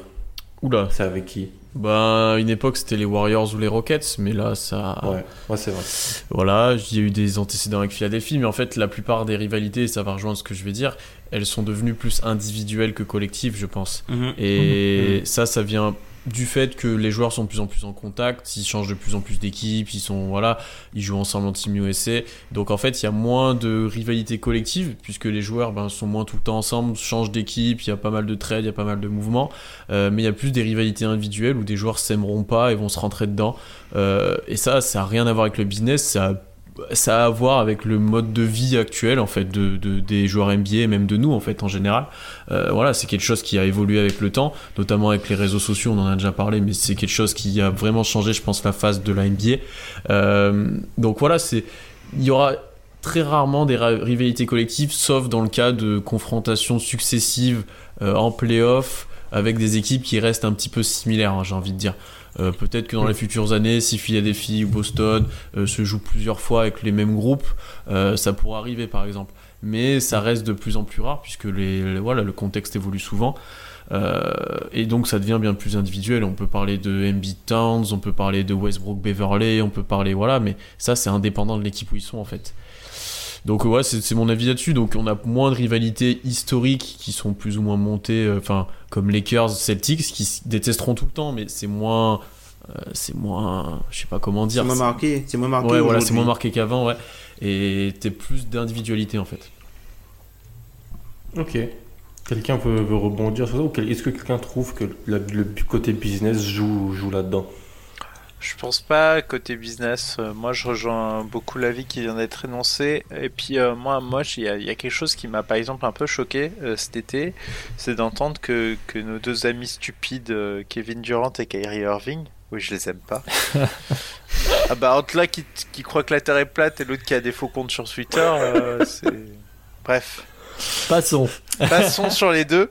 En tout cas, les deux, en fait, avaient eu l'idée de jouer ensemble à Team USA et en parler sérieusement. Et du coup, moi, je, je me suis fait. Jordan. ouais. Mais, mais tiens, mais c'est marrant parce que du coup, euh, bah, l'année d'après, ils jouent une finale l'un contre l'autre, non? Hmm. et, et ça, ça m'a un peu marqué. J'étais en train de me dire, mais tiens, mais c'est vrai ça. Les types pensaient déjà jouer en chambre, alors que t'en as un qui venait de partir aux Warriors. Et du coup, ils savaient qu'ils allaient s'affronter en finale, qu'il y aurait une grosse rivalité. Et c'est là où je... Enfin, ça m'a... Il y a, un petit arrière-goût qui était, qui était pas bon dans ça. Mais c'est les joueurs. C'est c'est pas la NBA, c'est pas le business, c'est- les joueurs. Limite, moi, je, du coup, j'aime beaucoup un Janis qui a pas du tout cet état d'esprit-là, qui, qui expliquait à moi, ça me dérange de faire des workouts euh, en mode copain-copain euh, cet été. euh, euh, moi, mon but, c'est de les battre, ces gars-là. Moi, je, je respecte beaucoup plus euh, ce genre de position. Mais c'est vrai que les joueurs sont tellement proches, ils se croisent à Team USA, etc. Et du coup, ben, ils ont l'air de moins se détester. Ap- Il se croit surtout à Team USA depuis le plus jeune âge. Après, il y a Nice, euh, Team Gris, à part Nick Calates, euh, c'est compliqué de team Oui, avec les-. Et c'est frangin, quoi. Il, il- il il a fait- recruté son frangin. C'est ça, ouais, Et les Frangin il vient jouer avec à Milwaukee avec déjà, moi. Non, mais je suis, Non, mais sur... je suis, assez- je suis, Vas-y, tu vois, je suis, d'a- je suis assez d'accord avec, euh, avec l'avis énoncé, mais après, ce qui, qui crée vraiment les. Même s'il y, a- il y a un côté business et un côté marketing euh, sur le, le- les rivalités, hein, je dirais pas toutes, mais quelques-unes, je pense que euh, ce sont des événements, des éléments, peut-être des événements marquants qui, qui croisent, comme l'a dit Pierre, des joueurs, par exemple, tu vois, Doncic, euh, Trayon, on va pas y échapper, tu vois? Tu vois, c'est des, petits, parce qu'il y a un antécédent, il y a un antécédent historique entre les deux, l'histoire du trade et tout ça. Mais pour les équipes, ce qui va vraiment créer la rivalité, c'est un enchaînement de matchs importants avec des groupes qui n'ont pas changé sur la durée. Et vu que les effectifs, les effectifs changent de plus en plus, puisqu'il y a énormément de mouvements de joueurs, au final, t'as pas vraiment de, t'as pas, les rivalités ont pas vraiment le temps de s'installer entre, entre les, les, les franchises, mis à part celles qui existaient déjà avant, puisque ça change, ça change tout le temps. C'est je suis d'accord avant de, de lancer les autres. Ben nous dit, et c'est très intéressant, que les quatre questions qu'on a un peu évoquées dans cette partie, elles sont liées sur le, selon lui. Mm. Il y a, il y a plus de rivalité parce que les équipes ont plus de mal à rester au top. Pourquoi? Parce qu'il y a un, un fort mouvement des joueurs, des contrats plus courts. Pourquoi il y a un fort euh, mouvement des joueurs? Parce que les joueurs prennent leur destin en main et tout ça. Pourquoi? Parce qu'ils veulent jouer le titre. Ouais. Et on revient à une espèce de cercle qui fait que sur cette question des rivalités, elle est plus difficile à, à, elles sont plus difficiles à créer maintenant, même si le, le Warriors Cavs est une rivalité de la décennie, je pense, comme Mhm. le Spurs Heat par exemple. Avant de lancer Elias et Adrien, je rajouterais voilà que moi, les joueurs ils se connaissent depuis très longtemps. Team USA, ça commence très jeune, chez les U16 notamment, les U17. Ils font des voyages ensemble. Ils se connaissent depuis longtemps, ils jouent, Ah, ils à AAU, la ouais. fac ensemble. Et AU, ils jouent. Donc tout ça, ça crée des liens. On les voit, ils sont potes, tout ça. Et donc, même s'il y a l'esprit de compétition qui est là, tu vas pas te battre avec ton ami sur le terrain. Parce que la- le- les rivalités, est-ce que le- la- les, les gens, pour qu'il y ait une rivalité, ils veulent qu'il y ait des bastons, les gars? On va pas se mentir. C'est ça qui fait. Mais c'est mais qu'ils c'est vrai ou pas? Mais c'est vrai, c'est ça qui fait rivalité. Je suis désolé. Ou alors que ça trash talk, tu vois, que ça s'insulte un peu, ça joue des coudes. Ça, ça peut se faire. Joel Embiid est un bon exemple, notamment. Mais pour qu'il y ait des rivalités, je pense que en NBA, le mot rivalité, il est associé à ouais, ça joue physique, ça Ça, ça met des s'aime pas. tartes. Quelque chose Tu qui est vois, ça- envenimé dans les, dans les Ouais, relations. vois, Hmm. ça s'aime pas. euh, on les gens savent qu'ils qu'ils ne s'aiment pas et tout ça. Et c'est moins le cas aujourd'hui avec la période des réseaux sociaux et des joueurs qui sont très amis depuis longtemps. Surtout les Américains. Mais ça existe quand même encore un petit peu. Je trouve que les rivalités existent, mais sur des temps plus courts, comme vous disiez, parce que les joueurs euh, bougent plus. Mais c'était déjà le cas un peu avant. C'est-à-dire que euh, les fans des années 90 vont te dire euh, les, les Bulls et les Pistons, c'est une, une grande rivalité historique. Mais finalement, pas tant que ça. Avant de cette décennie-là, elle n'existe pas, cette rivalité. Elle a été construite. Et maintenant, elle n'existe plus pratiquement. Euh, les Bulls derrière, il y a eu une, une espèce de petite rivalité. Je prends les exemples que je connais plus le plus, hein, forcément, mais avec les Pacers, justement, l'époque que j'évoquais tout à l'heure, où t'as le groupe euh, Noah Rose Deng face à euh, PJ euh, euh, et, et compagnie. Exactement, Ibert, oui, effectivement, Ibert Noah, par exemple, voilà. Donc il y a, y a ces, ces rivalités de groupe donc qui ont des temps plus courts effectivement euh, suite au trade au mouvement des joueurs et puis il y a aussi une forme de rivalité qui existe toujours euh, celle qui a disparu c'est au sein même d'une génération puisqu'ils se connaissent depuis les équipes de jeunes etc et donc ils vont vouloir se rejoindre mais d'une génération à une autre ça existe toujours un peu et c'était déjà le cas avant c'est le côté de There's a New Sheriff in Town de, de Jordan avec euh, avec Bird et Magic et ça, c'est toujours un peu le cas. Il y a toujours le côté, euh, on veut sortir euh, ceux d'avant, quoi. On, on voit mal, euh, on voyait mal euh, bah, les, les nouvelles stars rejoindre LeBron, par exemple. On voyait mal KD rejoindre LeBron, par exemple. L'objectif de KD, même s'il rejoint les Warriors, c'est pour battre LeBron. Donc c'est peut-être pas des rives. Voilà, donc c'est peut-être pas des rivalités, comme vous disiez, euh, à, la malice de Palace, quoi. Ça va pas se mettre sur la tronche, mais euh, il reste toujours quand même quelques bribes comme ça qui sont sur des temps plus courts et peut-être moins euh, développés sur sur comment dire une histoire à développer dans la fanbase et pour le business justement mais il en reste quelques bribes de temps en temps et je pense que ça ça attise aussi les, les, les passions. Y a, les gens aiment détester les autres équipes quoi qu'il arrive. Il y a beaucoup de gens qui détestent Harden. Alors oui c'est visé contre un joueur mais euh, mais euh, c'est quelque chose qui pour le business donc pour rejoindre la question de base je suis d'accord avec vous c'est- pas le business qui crée ce problème là c'est plus le mouvement. Mais ça existe encore et ça peut réexister si euh, des groupes restent un peu ensemble quelque temps. Justement comme vous disiez les Celtics et les Sixers ce serait pas exclu par exemple. Après, Houston, Houston c'est quand même particulier, hein, personne les aime. hein. Entre le propriétaire qui est radin, Oui. euh, entre Maury qui tweet euh, sur euh, la Chine, Harden, Harden qui shoot Westbrook. 40 lancers francs par Ouais, match. ouais, tu vois, les mecs, les mecs, enfin, ils ont tout pour pour pas être aimés, les pauvres. Après, euh, enfin pour Bon, les pour, pauvres. pour un petit peu rebondir sur la question, enfin, je vais rejoindre euh, Adrien sur, sur le sujet. Les histoires de rivalité, enfin, j'ai l'impression que c'est un faux débat parce que euh, on en parle comme avec une espèce de, de nostalgie dans la voix, alors que euh, les, les, rivalités en NBA, c'est quelque chose de très conjoncturel. Ça dépend des circonstances et des, et des classements de, de, de différentes équipes sur, au final, une, une période qui est assez courte. Faut arrêter de se mentir. hein. Enfin, même dans le passé, même euh, parmi les, les, rivalités euh, ultra historiques, euh, on a on a rarement vu des équipes qui s'affrontaient euh, chaque année en playoff dix ans d'affilée. Ça n'existe pas. Généralement, c'est sur des, des, des périodes très courtes de domination pour chacune de ces équipes. Elles s'affrontent. Il y a forcément des, antagonismes. Il y a forcément du trash talk. Il y a forcément quelques quelques euh, coups de poing qui sont échangés. euh, des, batailles évidemment basket euh, qui mènent à des larmes ou à des ou à des ou à des succès. Mais ce qui est sûr, c'est que moi je trouve que ces dernières années, on en parle comme si on n'en avait pas eu. Alors que euh, euh, il faut se, se, dire que dans 10 ans, par exemple, on regardera les affrontements entre Golden State et OKC comme quelque chose de marquant pour notre époque. C'est-à-dire que on, on, on parlera quand même du, du euh, par exemple, on parlera de de, de deux duels qu'on peut constater, par exemple, sur l'année 2016, qui ont euh, à leur niveau, par exemple, provoqué le départ de KD, c'est-à-dire le match 6 euh, de Clay Thompson à OKC qui génère l'élimination euh, euh, de, ah, d'OKC et le, le, game 7 remporté par les Cavs après un retour historique qui permet justement euh, d'ouvrir une fenêtre de départ à Durant où on a eu bah, les affrontements entre les, il y a eu des, des, des, gros affrontements entre les Clippers et les Rockets il y a eu des, des, des gros affrontements entre les Spurs et le Thunder enfin c'est quelque chose euh, qu'on a sur une période plus ou moins courte ou longue, ça dépend le, nombre d'années qu'on se donne, mais c'est quelque chose qui a existé, qui existera et qui est toujours en fait. La seule véritable rivalité historique qui reste encore assise, peu importe euh, le classement des deux, équipes, ça restera forcément historiquement euh, celle entre les Lakers et, les Celtics parce que tu as, as, une équipe qui a 17 titres et l'autre qui en a 16 et qu'il y aura toujours justement cette course à la bague. Et qu'elle a été en finale NBA dans les années 60, 80. Exactement. Et, donc, tu vois, ça, ça permet de... de perdurer. Mais enfin, aujourd'hui, par exemple, dans les années 90, on avait des, des, des, des, affrontements euh, incroyables entre New York et Chicago. Euh, avec et sans Jordan, parce que même sans Jordan, euh, les, Bulls de Pippen avaient poussé les, Knicks de Ewing et, et Starks à, à 7 matchs.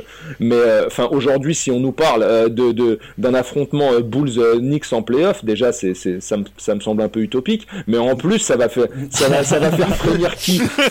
Ça va faire frémir qui si, les Bulls sont sont sont, sont comment dire cinquième et que les Knicks sont sont quatrième au final, ça va ça va faire frémir qui ce genre d'affrontement Personne. Ok, il y aura une espèce de connotation historique, mais au final, ça veut rien les Knicks devant, mais bon. Donc voilà quoi. Ah, mais je suis d'accord. Ça fera frémir notre ami Tom du French X Podcast qu'on salue.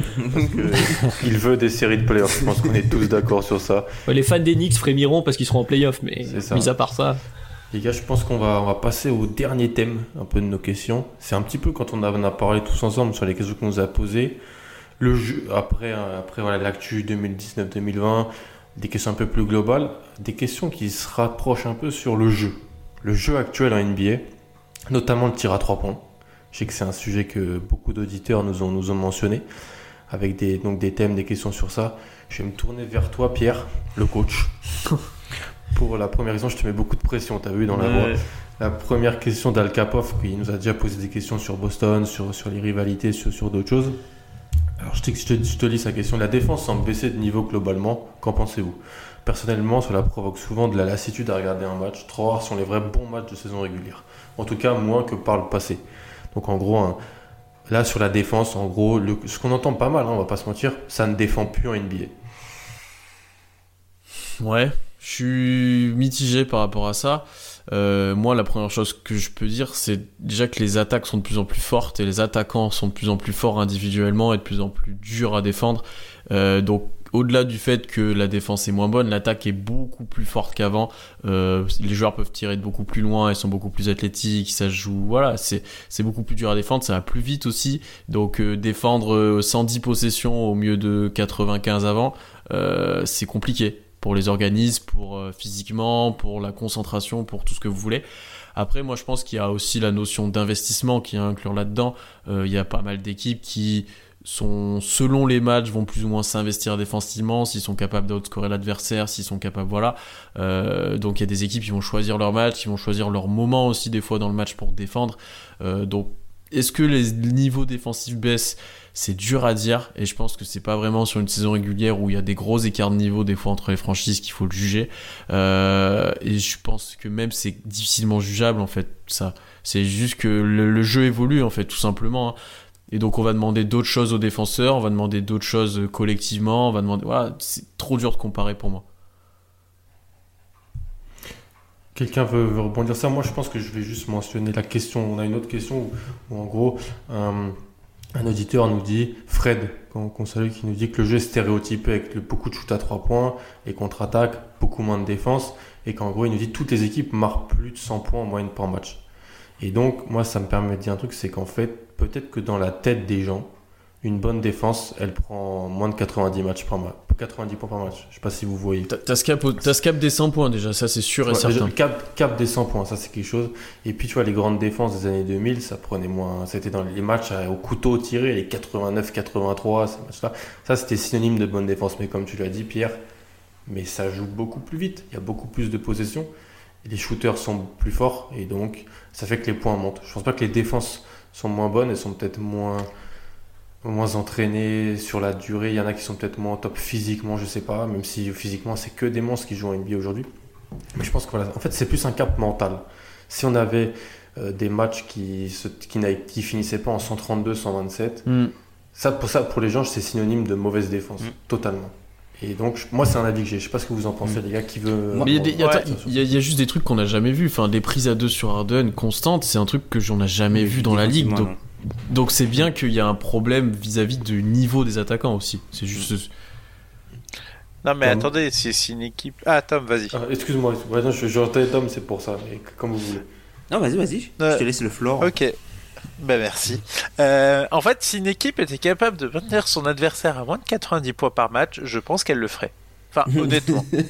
non, mais il y a un moment, il y a un moment, faut être pragmatique. Si tu étais capable de maintenir systématiquement tous tes adversaires, même pas sous les 90, sous les 100 points, en fait, tu le ferais pour gagner des matchs. Parce que justement, avoir une excellente défense et Ah, pouvoir le reproduire. Oui, c'est ça. C'est si tu avais une excellente défense et que tu étais capable de la reproduire de manière régulière, en fait, t'aurais, tu jouerais pas contre toi-même, comme disait Tom euh, ben, dans le précédent épisode, et du coup, ben, tu, tu gagnerais de manière très automatique tes matchs. Donc, ce serait limite plus simple en fait de ne pas te poser la question et de limiter ton adversaire. Mais tu peux pas. En fait, actuellement, la ligue, elle est certes stéréotypée autour du 3 points, mais en fait, c'est parce que c'est ce qu'il fallait faire. C'est, on a optimisé la façon de jouer au basketball parce que finalement, bon, bah, les pourcentages à 3 points euh, dans la ligue dans le passé, euh, bah, par exemple, le meilleur pourcentage de l'histoire, euh, bah, il est en saison 95-96. Donc finalement, le pourcentage à 3 points n'a pas spécialement augmenté ces dernières années. Par contre, effectivement, c'est le Murray Ball, c'est qu'on s'est rendu compte que à 36% euh, à 3 points, en fait, tu marquais 1,8 points par possession. Donc, à partir du moment où tu te rends compte qu'à 2 points, même à 45%, bah, en fait, il te rapporte beaucoup moins qu'un 3 points à 36%, qui est à peu près la moyenne de la ligue euh, dans l'historique des saisons, et surtout les saisons récentes. Bah ouais, bah tu vas tirer à 3 points. Et à côté de ça, euh, il y a un truc qu'il faut noter, c'est que euh, le pourcentage euh, au tir réel n'a jamais été aussi haut. ouais. Les meilleures saisons au pourcentage au tir réel, c'est 2016-2017, 2017-2018, 2018-2019, 2019-2020. Mais Les, les, gens, les équipes- les gens te diront que c'est dû à des moins bonnes défenses. Je suis sûr, Non. Madiane. Alors, ils te Mais diront parce pas que, que c'est les dû à gens- des meilleures attaques. Ouais, c'est surtout on, ça. hein. on tire à un moins bon pourcentage à 3 points qu'en 95-96. À partir de là, c'est pas que les attaques sont meilleures, parce qu'en fait, on, on défend. Enfin, pour moi, c'est juste que c'est plus dur. Tu te retrouves face à des équipes où tu ne peux. Enfin, des fois, t'as du five out et t'es obligé de laisser Janis euh, te défoncer ta C'est raquette. important de qu'en préciser euh, qu'en sont. 95-96, en plus, la, la ligue avait rapproché la ligne à 3 points. C'est vrai, c'est vrai. Tu as, tu as tout à fait raison. J'avais, j'avais oublié cette donnée en plus, c'est vrai. Euh, néanmoins, ça, le pourcentage à 3 points n'est pas plus haut, euh, par exemple, qu'en 2007-2008. Pas beaucoup plus haut. Donc, euh, finalement, les équipes ont juste optimisé leur façon d'attaquer. Maintenant, il y a des, shooters à 3 points de partout, alors qu'avant, tu pouvais avoir un classique 4, un classique 5 dans ta raquette qui était pas capable d'écarter, donc t'avais deux mecs qui étaient là pour aller intercepter le type en train de faire un drive dans ta raquette. Donc maintenant les équipes attaquent mieux, ont optimisé leur façon d'attaquer, et oui, c'est certaines équipes n'aiment pas, mais c'est pas que les gens défendent moins, c'est que c'est devenu atrocement dur. Qui pourra enchaîner, les gars Qui pourra peut-être. euh, Moi, moi, je dirais, moi, je simplement en fait que euh, voilà, c'est pas plutôt du côté de la défense euh, qu'il faut regarder, mais comme vous l'avez bien dit avant, c'est au niveau des attaques quoi. Les attaques aujourd'hui, c'est c'est c'est devenu n'importe quoi. Ce sont des machines à rentabilité. Là où avant euh, les les attaques prenaient les shoots que euh, qu'elles avaient le plus de chances de mettre, c'est-à-dire euh, on regardait le pourcentage de réussite. Aujourd'hui, on regarde le nombre de points par possession. Donc on est passé à une logique totalement différente dans les attaques. Et aujourd'hui, les équipes prennent les shoots rentables plutôt que les shoots qu'elles ont le plus de chances de mettre. Et du coup, ça change, ça change dramatiquement la façon dont, l'attaque pèse et du coup euh, l'importance de la défense. C'est aussi beaucoup plus dur, c'est aussi beaucoup plus dur de, de défendre. Faut pas se leurrer. Les tiki tac foul là, toutes les, les- fautes sur les, trois lancés, les petits euh, entre guillemets tirages de maillot qui étaient qui qu'on pouvait laisser passer avant qui ne passent plus. Le côté le, le, checking tout ça c'est voilà c'est plus- c'est plus pareil. Tu peux plus défendre de la même façon. Tu peux plus défendre de la même façon. Donc du coup le, le, le- comment dire le terrain et tu dois faire énormément d'efforts aujourd'hui si tu regardes par exemple les, les matchs dans les dans peut-être dans les années 90 Certes, tu as l'impression qu'il y a plus d'engagement, mais globalement, ce qu'on te, te demande de faire aujourd'hui en défense, bah, c'est- tu, tu- tu soumets ton corps à une énorme pression entre les positions défensives que tu dois adopter, le, la, la polyvalence que tu dois avoir euh, sur le déplacement latéral, sur la contestation des déplacements. Tu dois avoir euh, l'awareness pour anticiper les rotations. Tu peux pas, parce que les, déplacements, les rotations sont de plus en plus longues, tu cours de plus en plus longtemps, tu es sous tension en, en plus longtemps, et au bout d'un moment, ça craque. Et je pense que tout ça aussi, c'est lié au, au phénomène de blessure, puisque les corps des joueurs aujourd'hui défensivement, si tu veux être un bon défenseur, tu dois te mettre dans des positions très dangereuses et tu finis toujours par te blesser. Tu peux pas jouer avec autant d'intensité défensivement toute une saison. Aussi, c'est pour ça qu'on voit la défense peut-être est en train d'évoluer, parce que comme vous le dites, on a une mutation de l'attaque pour euh, une attaque plus, euh, euh, en fait, statistique, tout simplement, plus efficace. Les défenses ne peuvent plus être les mêmes. Là, ce qu'on demanderait, c'est euh, parce que classiquement, on a la défense, la grosse défense individuelle à la NBA euh, qui fonctionnait quand on prenait les shoots, euh, voilà, quand il y a beaucoup de mid-range, etc.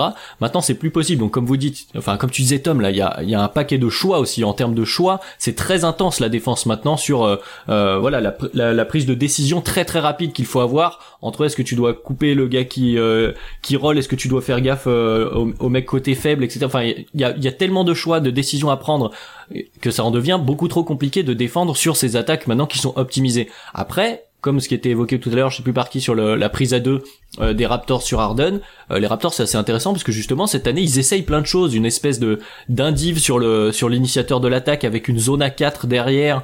Euh, Il y a plein de tests qui sont mis en place. Alors, est-ce peut-être qu'à un moment, on peut aussi se poser la question, peut-être qu'à un moment, il y a une autre nouvelle façon de défendre collective qui va qui va être trouvée et qui va ralentir entre guillemets. Mais ça veut pas dire que les défenses sont moins bonnes. Ça veut dire que le jeu évolue et donc euh, chacun son tour parce que on peut reprendre toutes les décennies. C'est toujours pareil. Il y a des époques où on va avoir des gros scores. Voilà, sans parler d'efficacité, de chiffres, de pace. Il y a des époques à gros scores, des époques à plus petits scores. Ça veut pas dire que les joueurs étaient moins plus forts ou moins bons. C'est-à-dire que le jeu évoluant, euh, des fois il y a un pan du jeu, un des deux gros pans du jeu, l'attaque et la défense, qui prend le pas sur l'autre parce qu'il y a une innovation et qu'ensuite il faut s'adapter. Euh, là, on est dans une période d'adaptation peut-être et en ce moment l'attaque est beaucoup plus forte et ça semble net pour tout le monde. Super exemple, moi que j'ai trouvé, je sais pas, après je te lancerai Elias, Spolstra qui lâche une zone quasiment tout le match contre Philadelphie. Mm. La semaine passée, je sais pas si vous avez pu voir ce match, les gars, que j'ai vu moi. J'ai vu en quelques séquences, ouais. J'ai trouvé ça super intéressant. Ouais, j'ai vu les séquences aussi. Hein. C'était vraiment intéressant. Pierre, tu parlais aussi de plus en plus des équipes qui sortent des zones, euh, quand- qu'on peut voir un peu partout. Alors, on aurait dit il y a 20 ans, la zone en NBA, je pense que là, ça aurait. Fait grincer des ça dents. aurait- Ah oui, vraiment. C'était étiqueté basket européen euh, très très fort, tu vois. Mais là, ça, ça peut devenir un moyen de contrer des, des équipes qui ne jouent pas. Mm. Des, donc Ouais. des, é- ou des équipes comme ça, tu vois. Ça, donc, la défense, elle, elle baisse pas de niveau, elle est juste en période d'adaptation, j'ai envie. Ouais. Aussi, et puis la Ligue a aussi, par ses changements de règles, essayé de favoriser l'attaque à travers l'histoire. Donc il faut pas aussi s'étonner euh, de, de se retrouver face à des défenses qui ont de moins en moins de solutions. Si tu pouvais, euh, par exemple, orienter Arden comme ça a pu se faire à une certaine époque, ça serait pas la même histoire de défendre sur lui. Clairement pas. Elias, qu'avant, que tu pouvais tu mettre ta main. Excuse-moi. euh, C'était, c'était un point que j'allais aborder, euh, euh, mais euh, Madiane m'a un peu euh, coupé la chic, comme on dit. euh, mais Vas-y, je te a laisse développer. Euh, on a vu en tout cas que ce qui est sûr, c'est que la NBA a cherché à favoriser de toute façon les attaques avec les changements de règles euh, au début des années 2000 avec tout ce qui était antenne euh, et euh, notamment après la, la finale bah, justement gagnée euh, par mes Pistons en 2004 face aux, aux Lakers de Kobe euh, et Shaq euh, dans, durant laquelle justement Tayshaun Prince avait fait vivre un, un- un petit calvaire à, à Kobe. S'en était suivi quelques changements de règles, etc. Et en tout cas, il y, y a quelque chose encore un petit peu de de comment dire de surfait un petit peu dans cette question c'est-à-dire qu'on a toujours tendance à, à ramener la chose euh, au, au passé mais euh, enfin moi je mets je mets un petit peu au défi euh, ceux qui aujourd'hui nous, nous nous vendent les années 2000 et les années 90 comme des comme des symboles de perfection au niveau du jeu de la défense et, et de l'attaque enfin à tous les niveaux. Enfin allez regarder les matchs et vous allez voir que ce n'est plus du tout le même jeu ça court beaucoup plus vite, les joueurs sont beaucoup plus athlétiques. Il y a certains joueurs qui aujourd'hui euh, sont des joueurs euh, tout à fait moyens euh, actuellement qui, qui pourraient être des superstars avec leur skill set euh, euh, dans les années 90. Enfin, je- je- que les gens essayent de comprendre, mais aujourd'hui on a des ovnis euh, parmi les attaquants Mm, en mm, mm. NBA. Un, un, un joueur comme Harden aujourd'hui, il est en train d'ouvrir le débat à savoir si c'est pas le meilleur scoreur all-time. Enfin, aujourd'hui, certaines personnes euh, estiment par exemple que Kobe est derrière. Alors que Kobe, c'était un boulimique de l'attaque, c'était euh, c'était l'attaque à tout va. Enfin, euh, donc euh, il y, a, quelque chose qui est un petit peu euh, surfait dans cette question. Et enfin, il faut il faut la, la pace au- aussi a tout changé, c'est-à-dire que même aujourd'hui, il y a même un, élément clé qui faisait partie justement des, des défenses très solides de, de- de la période des années 90 et 2000, c'est la communication. Aujourd'hui, le jeu va tellement vite que même communiquer devient un souci en défense. Euh, que ce soit au niveau des switches et du reste, parce que l'attaque va trop vite des fois. Enfin, euh, je, je, je- c'est pas une stat que j'ai en ma possession, mais combien de passes se font maintenant aujourd'hui avant qu'un tir soit déclenché? Tout ça, c'est des choses à prendre en considération et que, euh, on va dire, les nostalgiques euh, ne, ne, ne veulent pas forcément regarder euh, euh, actuellement. Moi, j'ai plus une question à vous poser, les gars, parce que dans la question d'Alkapov, il y avait le mot lassitude. Mm. Est-ce que vous prenez plaisir à voir les matchs de NBA de saison régulière? Moi, personnellement, oui, beaucoup. Mais est-ce que voir, vous, vous, tous les 5 Oh, oui. 6 on prend plaisir à, à les regarder? Oui, Pas tous après les je, matchs, com- mais ouais. ouais. après je comprends les gens qui disent que c'est trop. Ça, je peux l'accepter. Ou quand t'as un match, par exemple, si on prend l'exemple de celui des Washington contre Houston au début de Oh. saison, où t'avais, où là, cool. ouais, mais en fait, il y a pas mal de gens qui ont cette image-là de la NBA qui actuellement, euh, bah, c'est ça tous les matchs en fait. Donc les joueurs sont plus ou moins droits, mais que c'est ça ouais. tous les matchs. Donc je peux comprendre que certains gens sont moins intéressés, ou par exemple pour, ben, quand tu parles à des basketteurs, il y en a pas mal qui vont te dire, moi je regarde que les playoffs, tu vois. Mm, mm, mm. Et, et ça, je peux le comprendre et l'accepter, mais moi, je, le produit NBA actuel me, me divertit grandement. Dit-il en remontant son pantalon. et c'est- d'abord un divertissement aussi. Non, mais euh, bah, excusez-moi de, reprendre la parole comme ça. Enfin, euh, de, par mon âge, je suis quelqu'un qui, a, commencé à regarder du basket au début des années 90. Euh, j'ai plus ou moins vu cette évolution du jeu qui aujourd'hui est décrite par certains comme étant bah, ennuyeuse ou, ou, Euh, Enfin, moi, je, je, je, je- vraiment, je mets les dé- euh, au défi les gens de, de comparer euh, certains matchs qu'on peut avoir aujourd'hui à ceux qu'on avait dans les années 90 et 2000, comme si à l'époque il, y avait- il n'existait pas de purge. Euh, c'est faux. Enfin, moi, moi, moi, j'irais même plus loin. Il y a des, il y a des séries légendaires que, que, que, que, je pousse les gens à regarder. Allez regarder la finale, euh, euh, euh, par exemple, entre les, les Celtics et les Lakers en 87. Vous allez voir que c'est pas du tout euh, ce que les gens pensent. Euh, en termes de rythme, enfin, les, les gens vont comprendre quelle heure il est. Ça n'a plus rien à voir. Non, Le jeu a évolué. ouais. C'est ça. Mais après, pour, pour rebondir sur, sur ce, que, ce que vous dites, hein, encore une fois, sur, sur euh, le côté de lassitude, je pense que le côté de lassitude, il vient de deux facteurs. La sensation que tout le monde joue pareil, c'est-à-dire un gars qui Mm, contrôle tout, des shooters autour, et... euh, Et un rim runner en 5. Voilà, c'est ça. Et euh, l'autre l'autre chose, c'est euh, le fait d'avoir de plus en plus de ratés. C'est-à-dire qu'avant, comme on était sur plus de, de, de la précision, du- du- les joueurs prenaient les shoots qu'ils étaient capables de mettre. Donc, tu avais, plus de sensations que la balle allait dans le filet. Mais là, le nombre de joueurs que tu vois prendre des 3 points, t'as une brique par-ci, un shoot trop long, un wedgie, un airball. Non, mais et je pense que c'est ça qui, qui c'est ça qui fatigue les gens en fait. C'est la plus, enfin, quand tu regardes la, la proportion des tirs à 3 points et la façon dont ils sont amenés, ouais, c'est Hmm. limite, euh, tu remontes le ballon, 3 passes, un 3 points. Tu Hmm. remontes le ballon, 3 passes, 3 points. Et je pense que comme les- il y a plusieurs équipes qui jouent de la même façon avec... euh, euh, alors c'est un, c'est un- terme qui a été amené par euh, Seth Part- Partnow qui, est, euh, qui est aujourd'hui trois à. Asia Athletic et qui était le directeur du coup de analytique chez les Bucks encore l'an dernier.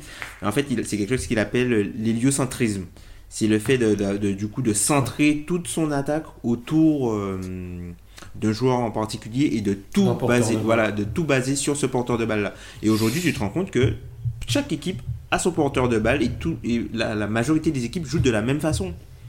Et c'est, je pense que c'est là qu'il y a le côté lassitude. Tout à fait. pas le, après, peu comme- ouais. Je pense qu'il y a eu un impact euh, qui peut peut-être euh, euh, provoquer une certaine nostalgie chez les, chez les fans NBA des années précédentes, des décennies précédentes, c'est que le jeu actuel a forcément eu un impact sur la formation des intérieurs. Euh, C'est-à-dire qu'aujourd'hui, même les intérieurs se, se, se mettent à shooter, à s'écarter de plus en plus.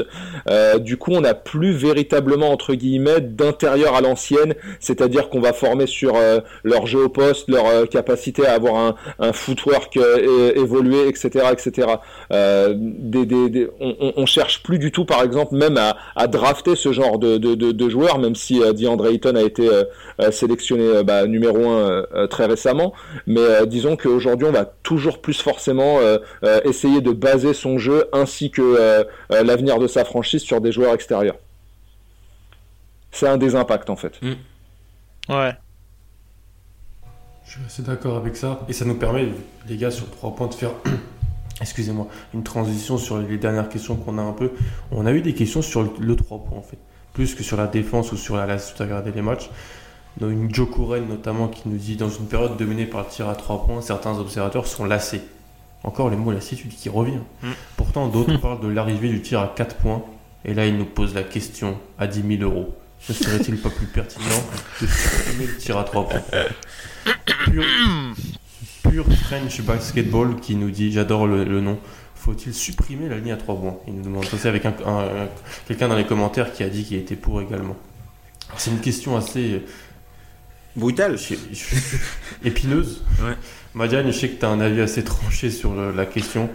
Donc euh, je te confie les clés, mais je te demande d'être diplomate. s'il te plaît. Non mais t'inquiète pas, ne t'inquiète pas. Je suis quelqu'un de diplôme. Non. La réputation est faite. Oui. Non. Alors déjà, euh, instaurer une ligne à 4 points, effectivement. Euh, il faut, faut commencer par ça. Euh, non, ce serait encore pire. Parce que là, les, les qui, qui balancent des pull-ups à, à 10 mètres, bah, ils le feraient encore plus parce que ce serait tellement rémunérateur. C'est-à-dire qu'avec 25% de réussite au tir, tu marques euh, quasiment un point par possession. Donc, Mhm. euh, c'est bon, tu t'as qu'à allumer de, du milieu de terrain, tu t'en fous. Non mais et ça rendrait la défense tellement impossible parce que du coup les, les défenses seraient tellement écartées parce qu'il faudrait monter sur le gars shooter, euh, ouais. dès sa moitié de terrain parce que il peut shooter et c'est rentable. Donc euh, effectivement la ligne à 4 points ça me paraît être très problématique si ça devenait instauré. Mais du coup va falloir aussi euh, réfléchir à ce qu'on souhaite parce que si tu enlèves la ligne à 3 points euh, tu as un autre problème qui va t'arriver parce que actuellement du coup il y a personne dans les raquettes. Quasiment. Enfin, il y a très peu d'équipes qui se baladent avec deux intérieurs classiques dans les raquettes comme à l'ancienne. Euh, donc à partir de là, si ton tir à 3 points n'est pas rentable, je vais pas défendre le mec à 9 mètres ou à 7 mètres. Je vais, je vais le, enfin, son shoot est pas rentable. S'il tire à 40%, À deux à points. deux points. ouais. Il est pas rentable. Donc à partir de là, bah en fait ça va être plutôt des joueurs à la De Rozan qui vont devoir se développer, c'est-à-dire des joueurs extrêmement efficaces sur les euh, shoots euh, à mi-distance comme euh, a été Jordan, comme a été Kobe, ce, ce genre de ce genre de profil là qui sera super important avec à côté de ça des intérieurs poste bas. Allez voir Duncan. Allez voir les finales 2005. Franchement, j'invite si vous voulez supprimer la ligne à 3 points, non mais, non mais allez voir ces matchs-là. Parce que vraiment, si regardez Duncan poste bas pendant 40 minutes, ça vous éclate. c'était contre les Nets Non, c'est matchs. Non, mais Media, ça a 2005, dit ça. 2005 s'il n'y a pas de Ginobili, le- les finales sont, sont nulles à regarder. hein. Euh, C'est ouais, et un certain Robert Horry. Ce qu'il fait Ouais, au match aussi. 5, ça change la finale. Assassiné, incroyable. Ah, il, il vous a assassiné. Bon, Arrête. euh, en tout cas, euh, en tout cas, clairement, si ça vous éclate de regarder ça, pourquoi pas envisager de regarder, de, de passer à ça, mais ce serait encore pire parce que là, vraiment, les défenses ont aucun intérêt à s'écarter. Tu vas attendre le mec à 7 mètres et tu vas lui faire, vas-y, mais prends ton 3 points, euh, prends ton Mm, mm. tir à 8-9 mètres, Mm. il est pas rentable. Donc, ça va juste congestionner le jeu dans la raquette et ça va être un vrai problème. À la limite, si tu as envie de discuter de il y a trop de shoot à 3 points, il faudrait réussir à rééquilibrer le fait que un long 2 points n'est pas rentable face à un 3 points. Et si tu as envie de rééquilibrer le jeu de cette façon-là, tu n'as qu'une seule possibilité, c'est reculer cette ligne. Sauf que tu ne peux pas la reculer. Parce que tu as les deux lignes sur le côté qui t'empêchent de la reculer actuellement. Donc il faudrait élargir le terrain. Ce qui pose encore plus de problèmes.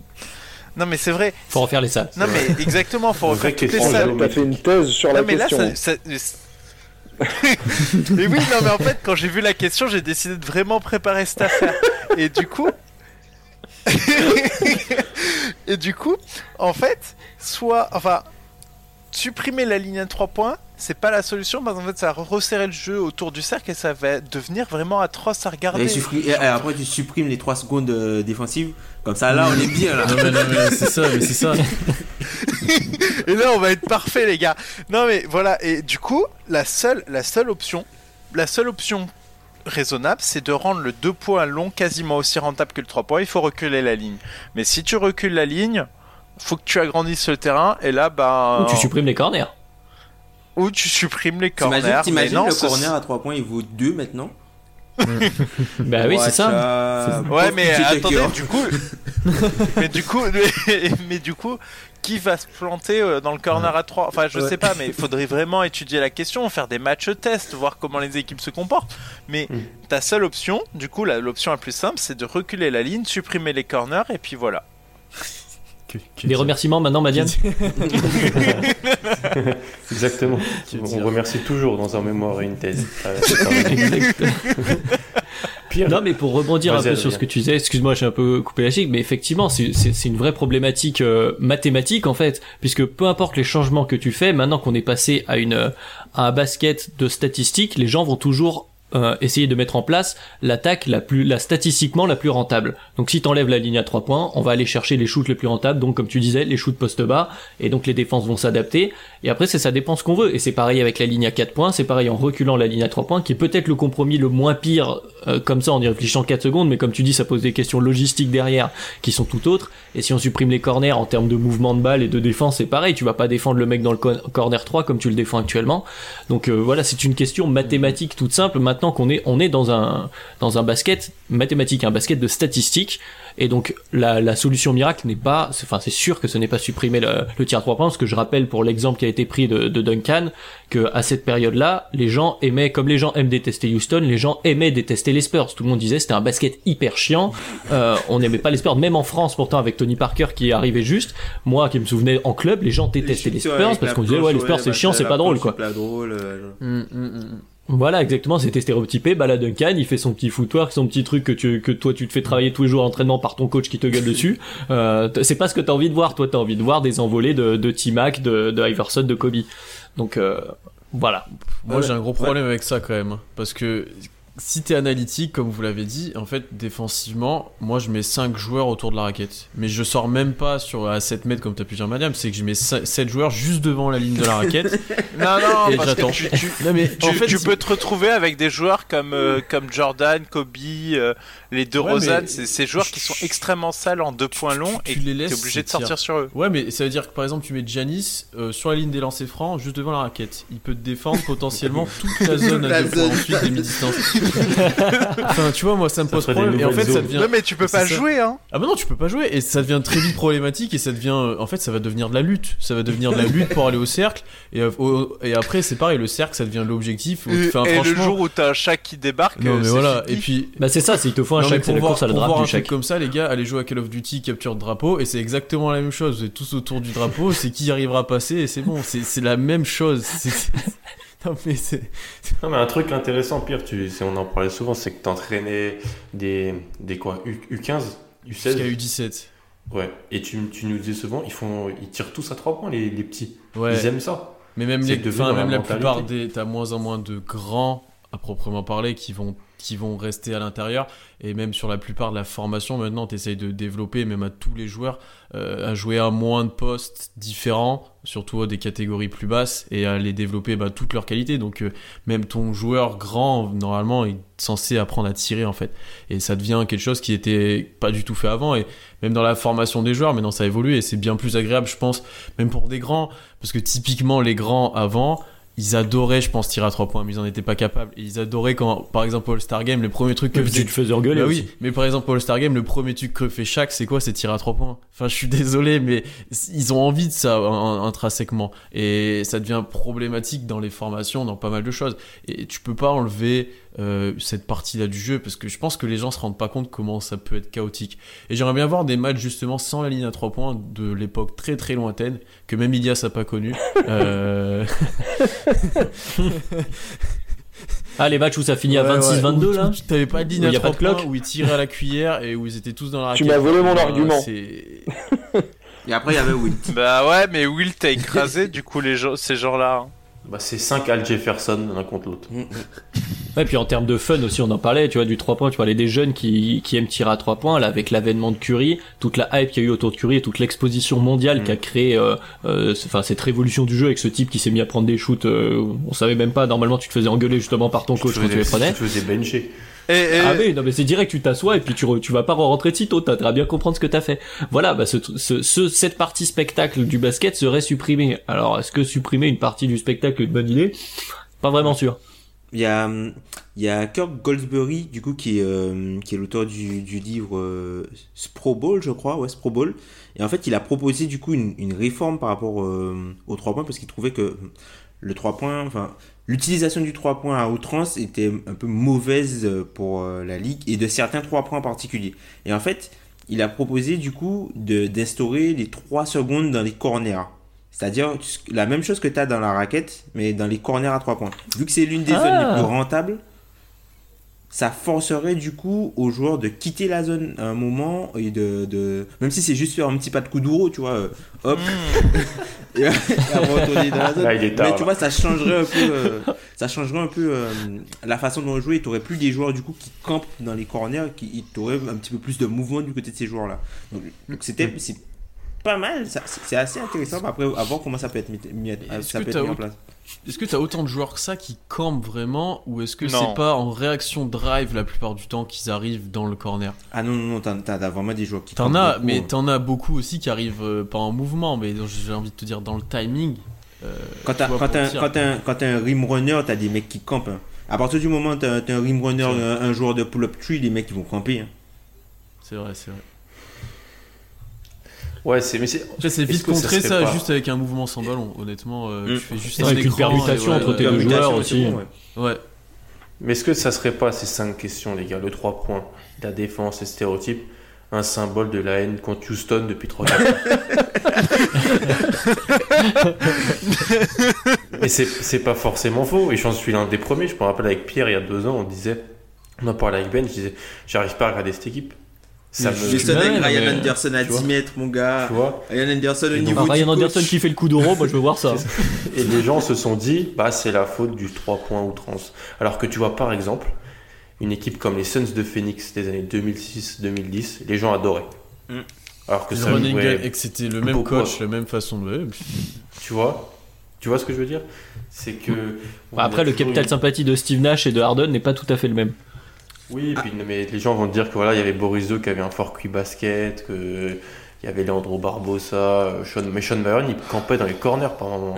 Non, mais oui. Et puis je préfère voir un tir de PJ Tucker que Sean Marion, je le dire. Le tir du Cobra. mais Non, après mais- c'était plus c'était plus c'était beaucoup plus mesuré entre guillemets et euh, d'ailleurs euh, Mm. D'Antoni qui a dit qu'il regrette de ne pas avoir poussé ça euh, je sais pas dans, je me rappelle plus dans quelle euh, interview il a dit ça mais il regrettait de pas avoir poussé euh, le côté 3 points à son paroxysme euh, à l'époque à l'époque des, des- à l'époque des Suns quoi Suns. parce qu'il se disait que c'était assez Ouais, quoi. mais quand il jouait avec Amaré, tout ça, il avait, t'avais envie d'exploiter ce, ce truc-là, le pick and roll euh, basique, Ouais, quoi, mais je alors, pense. t'imagines un marée avec 4 shooters autour? Je pense Bah, c'était- c'est- euh, c'est quasiment ce qu'il y avait hein, Ouais, avec ouais, Johnson et tout ça hein.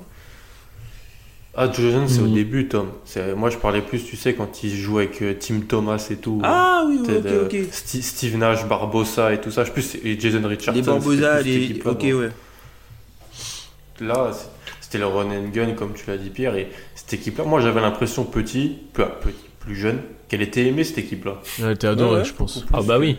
Tu Le vois, mec qui campait à cette époque-là, c'était Rajabel, si je me rappelle bien. Ouais. Ouais, c'est vrai. Le Kobe vrai. Qui a un podcast d'ailleurs. Qui est- il fait un podcast euh, assez intéressant.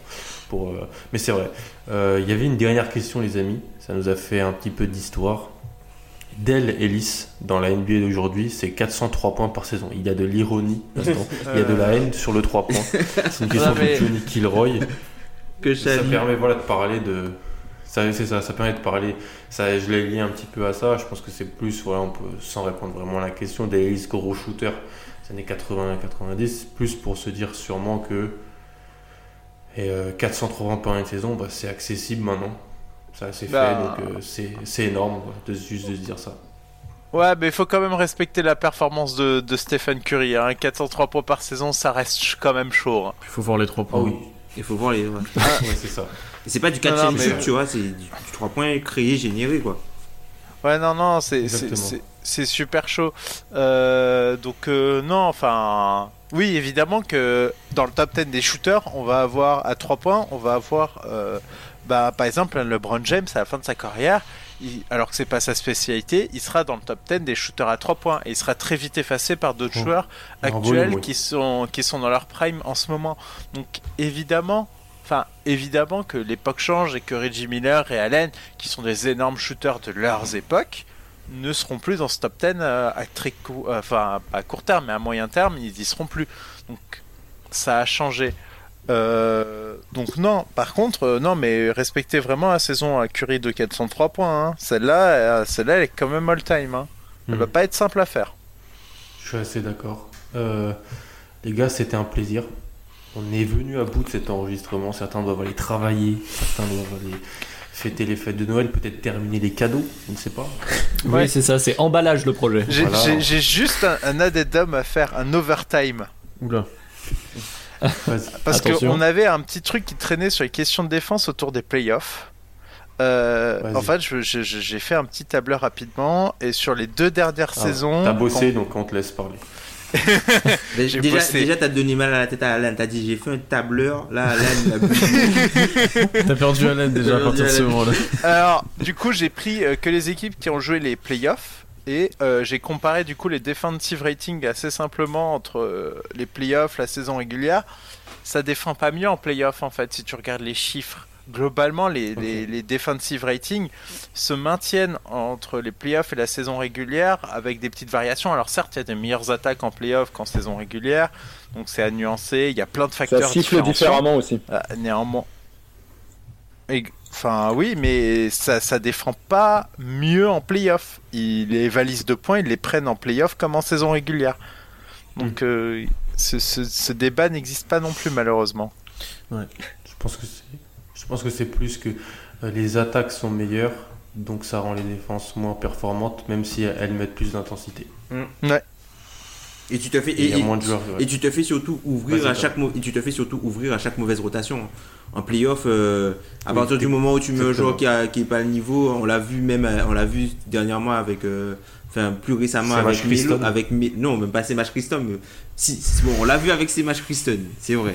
mais on l'a vu aussi avec Melo contre Utah la- la- l'année rookie de, de, de Novan Mitchell. Voilà, dès que Melo était sur le terrain, pick and roll, pick and roll, pick and roll, pick and, roll, tu vois. Hmm. C'est, très vrai. Euh, je pense qu'on est, on est arrivé à bout. Merci Madiane pour cette. euh, il a vraiment bossé. Merci, Jamy. Là, Merci, Jamy. il- Là, il y a eu. Il y, a eu, il, y a eu, il y a eu du travail de fait. Euh, On peut dire aussi en direct que très- Utah a réglé ses problèmes de banc puisqu'ils viennent de trader pour Jordan Clarkson. Non, Exactement. sérieux? Quoi? Si, en échangeant, écoutez-moi, en échangeant, en échangeant Dante Exum. Non, Waouh non, Wow. Blockbuster Si, si. Trade, Blockbuster en direct. euh, Ah merde émission spéciale. Non, ils ont pas réglé leur problème de blanc parce que le QI entre Jeff. Greenwoody et, Ce qui est bien, c'est que ces deux joueurs, Oh de- que- sais, la, la défense et le 3 points, ça les concerne pas de toute façon. Donc, euh, allez hop, on passe à autre chose. On, Oh on réagira à ça bientôt, je pense. Bon, ils ont récupéré Euh, un voilà, moi je vous, moi je vous, je voulais bah, vous remercier les gars. C'était très sympa, tout le monde a bien bossé, bien participé. C'était aussi très sympa à présenter un petit peu, à glisser à la parole.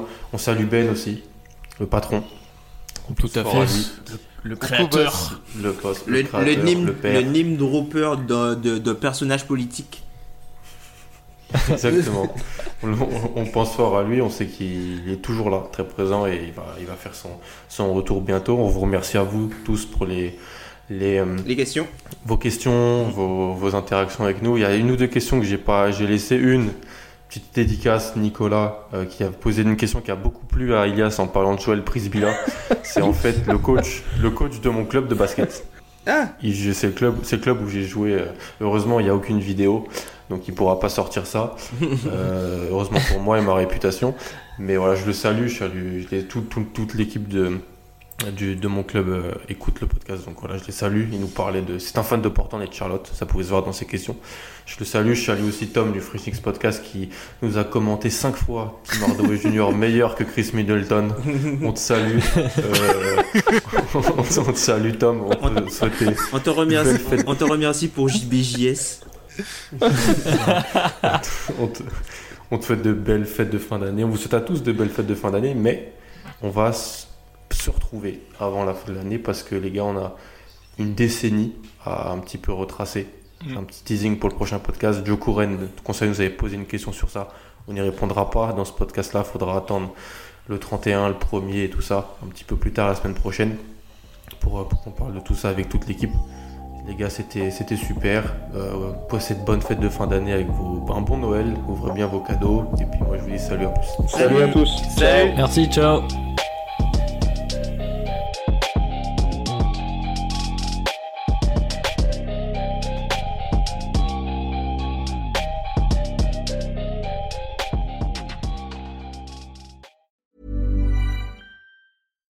Deserves the best, and there's no better place to shop for Mother's Day than Whole Foods Market. They're your destination for unbeatable savings, from premium gifts to show-stopping flowers and irresistible desserts. Start by saving 33% with Prime on all body care and candles. Then get a 15-stem bunch of tulips for just $9.99 each with Prime. Round out Mom's menu with festive rosé, irresistible berry chantilly cake, and more special treats. Come celebrate Mother's Day at Whole Foods Market.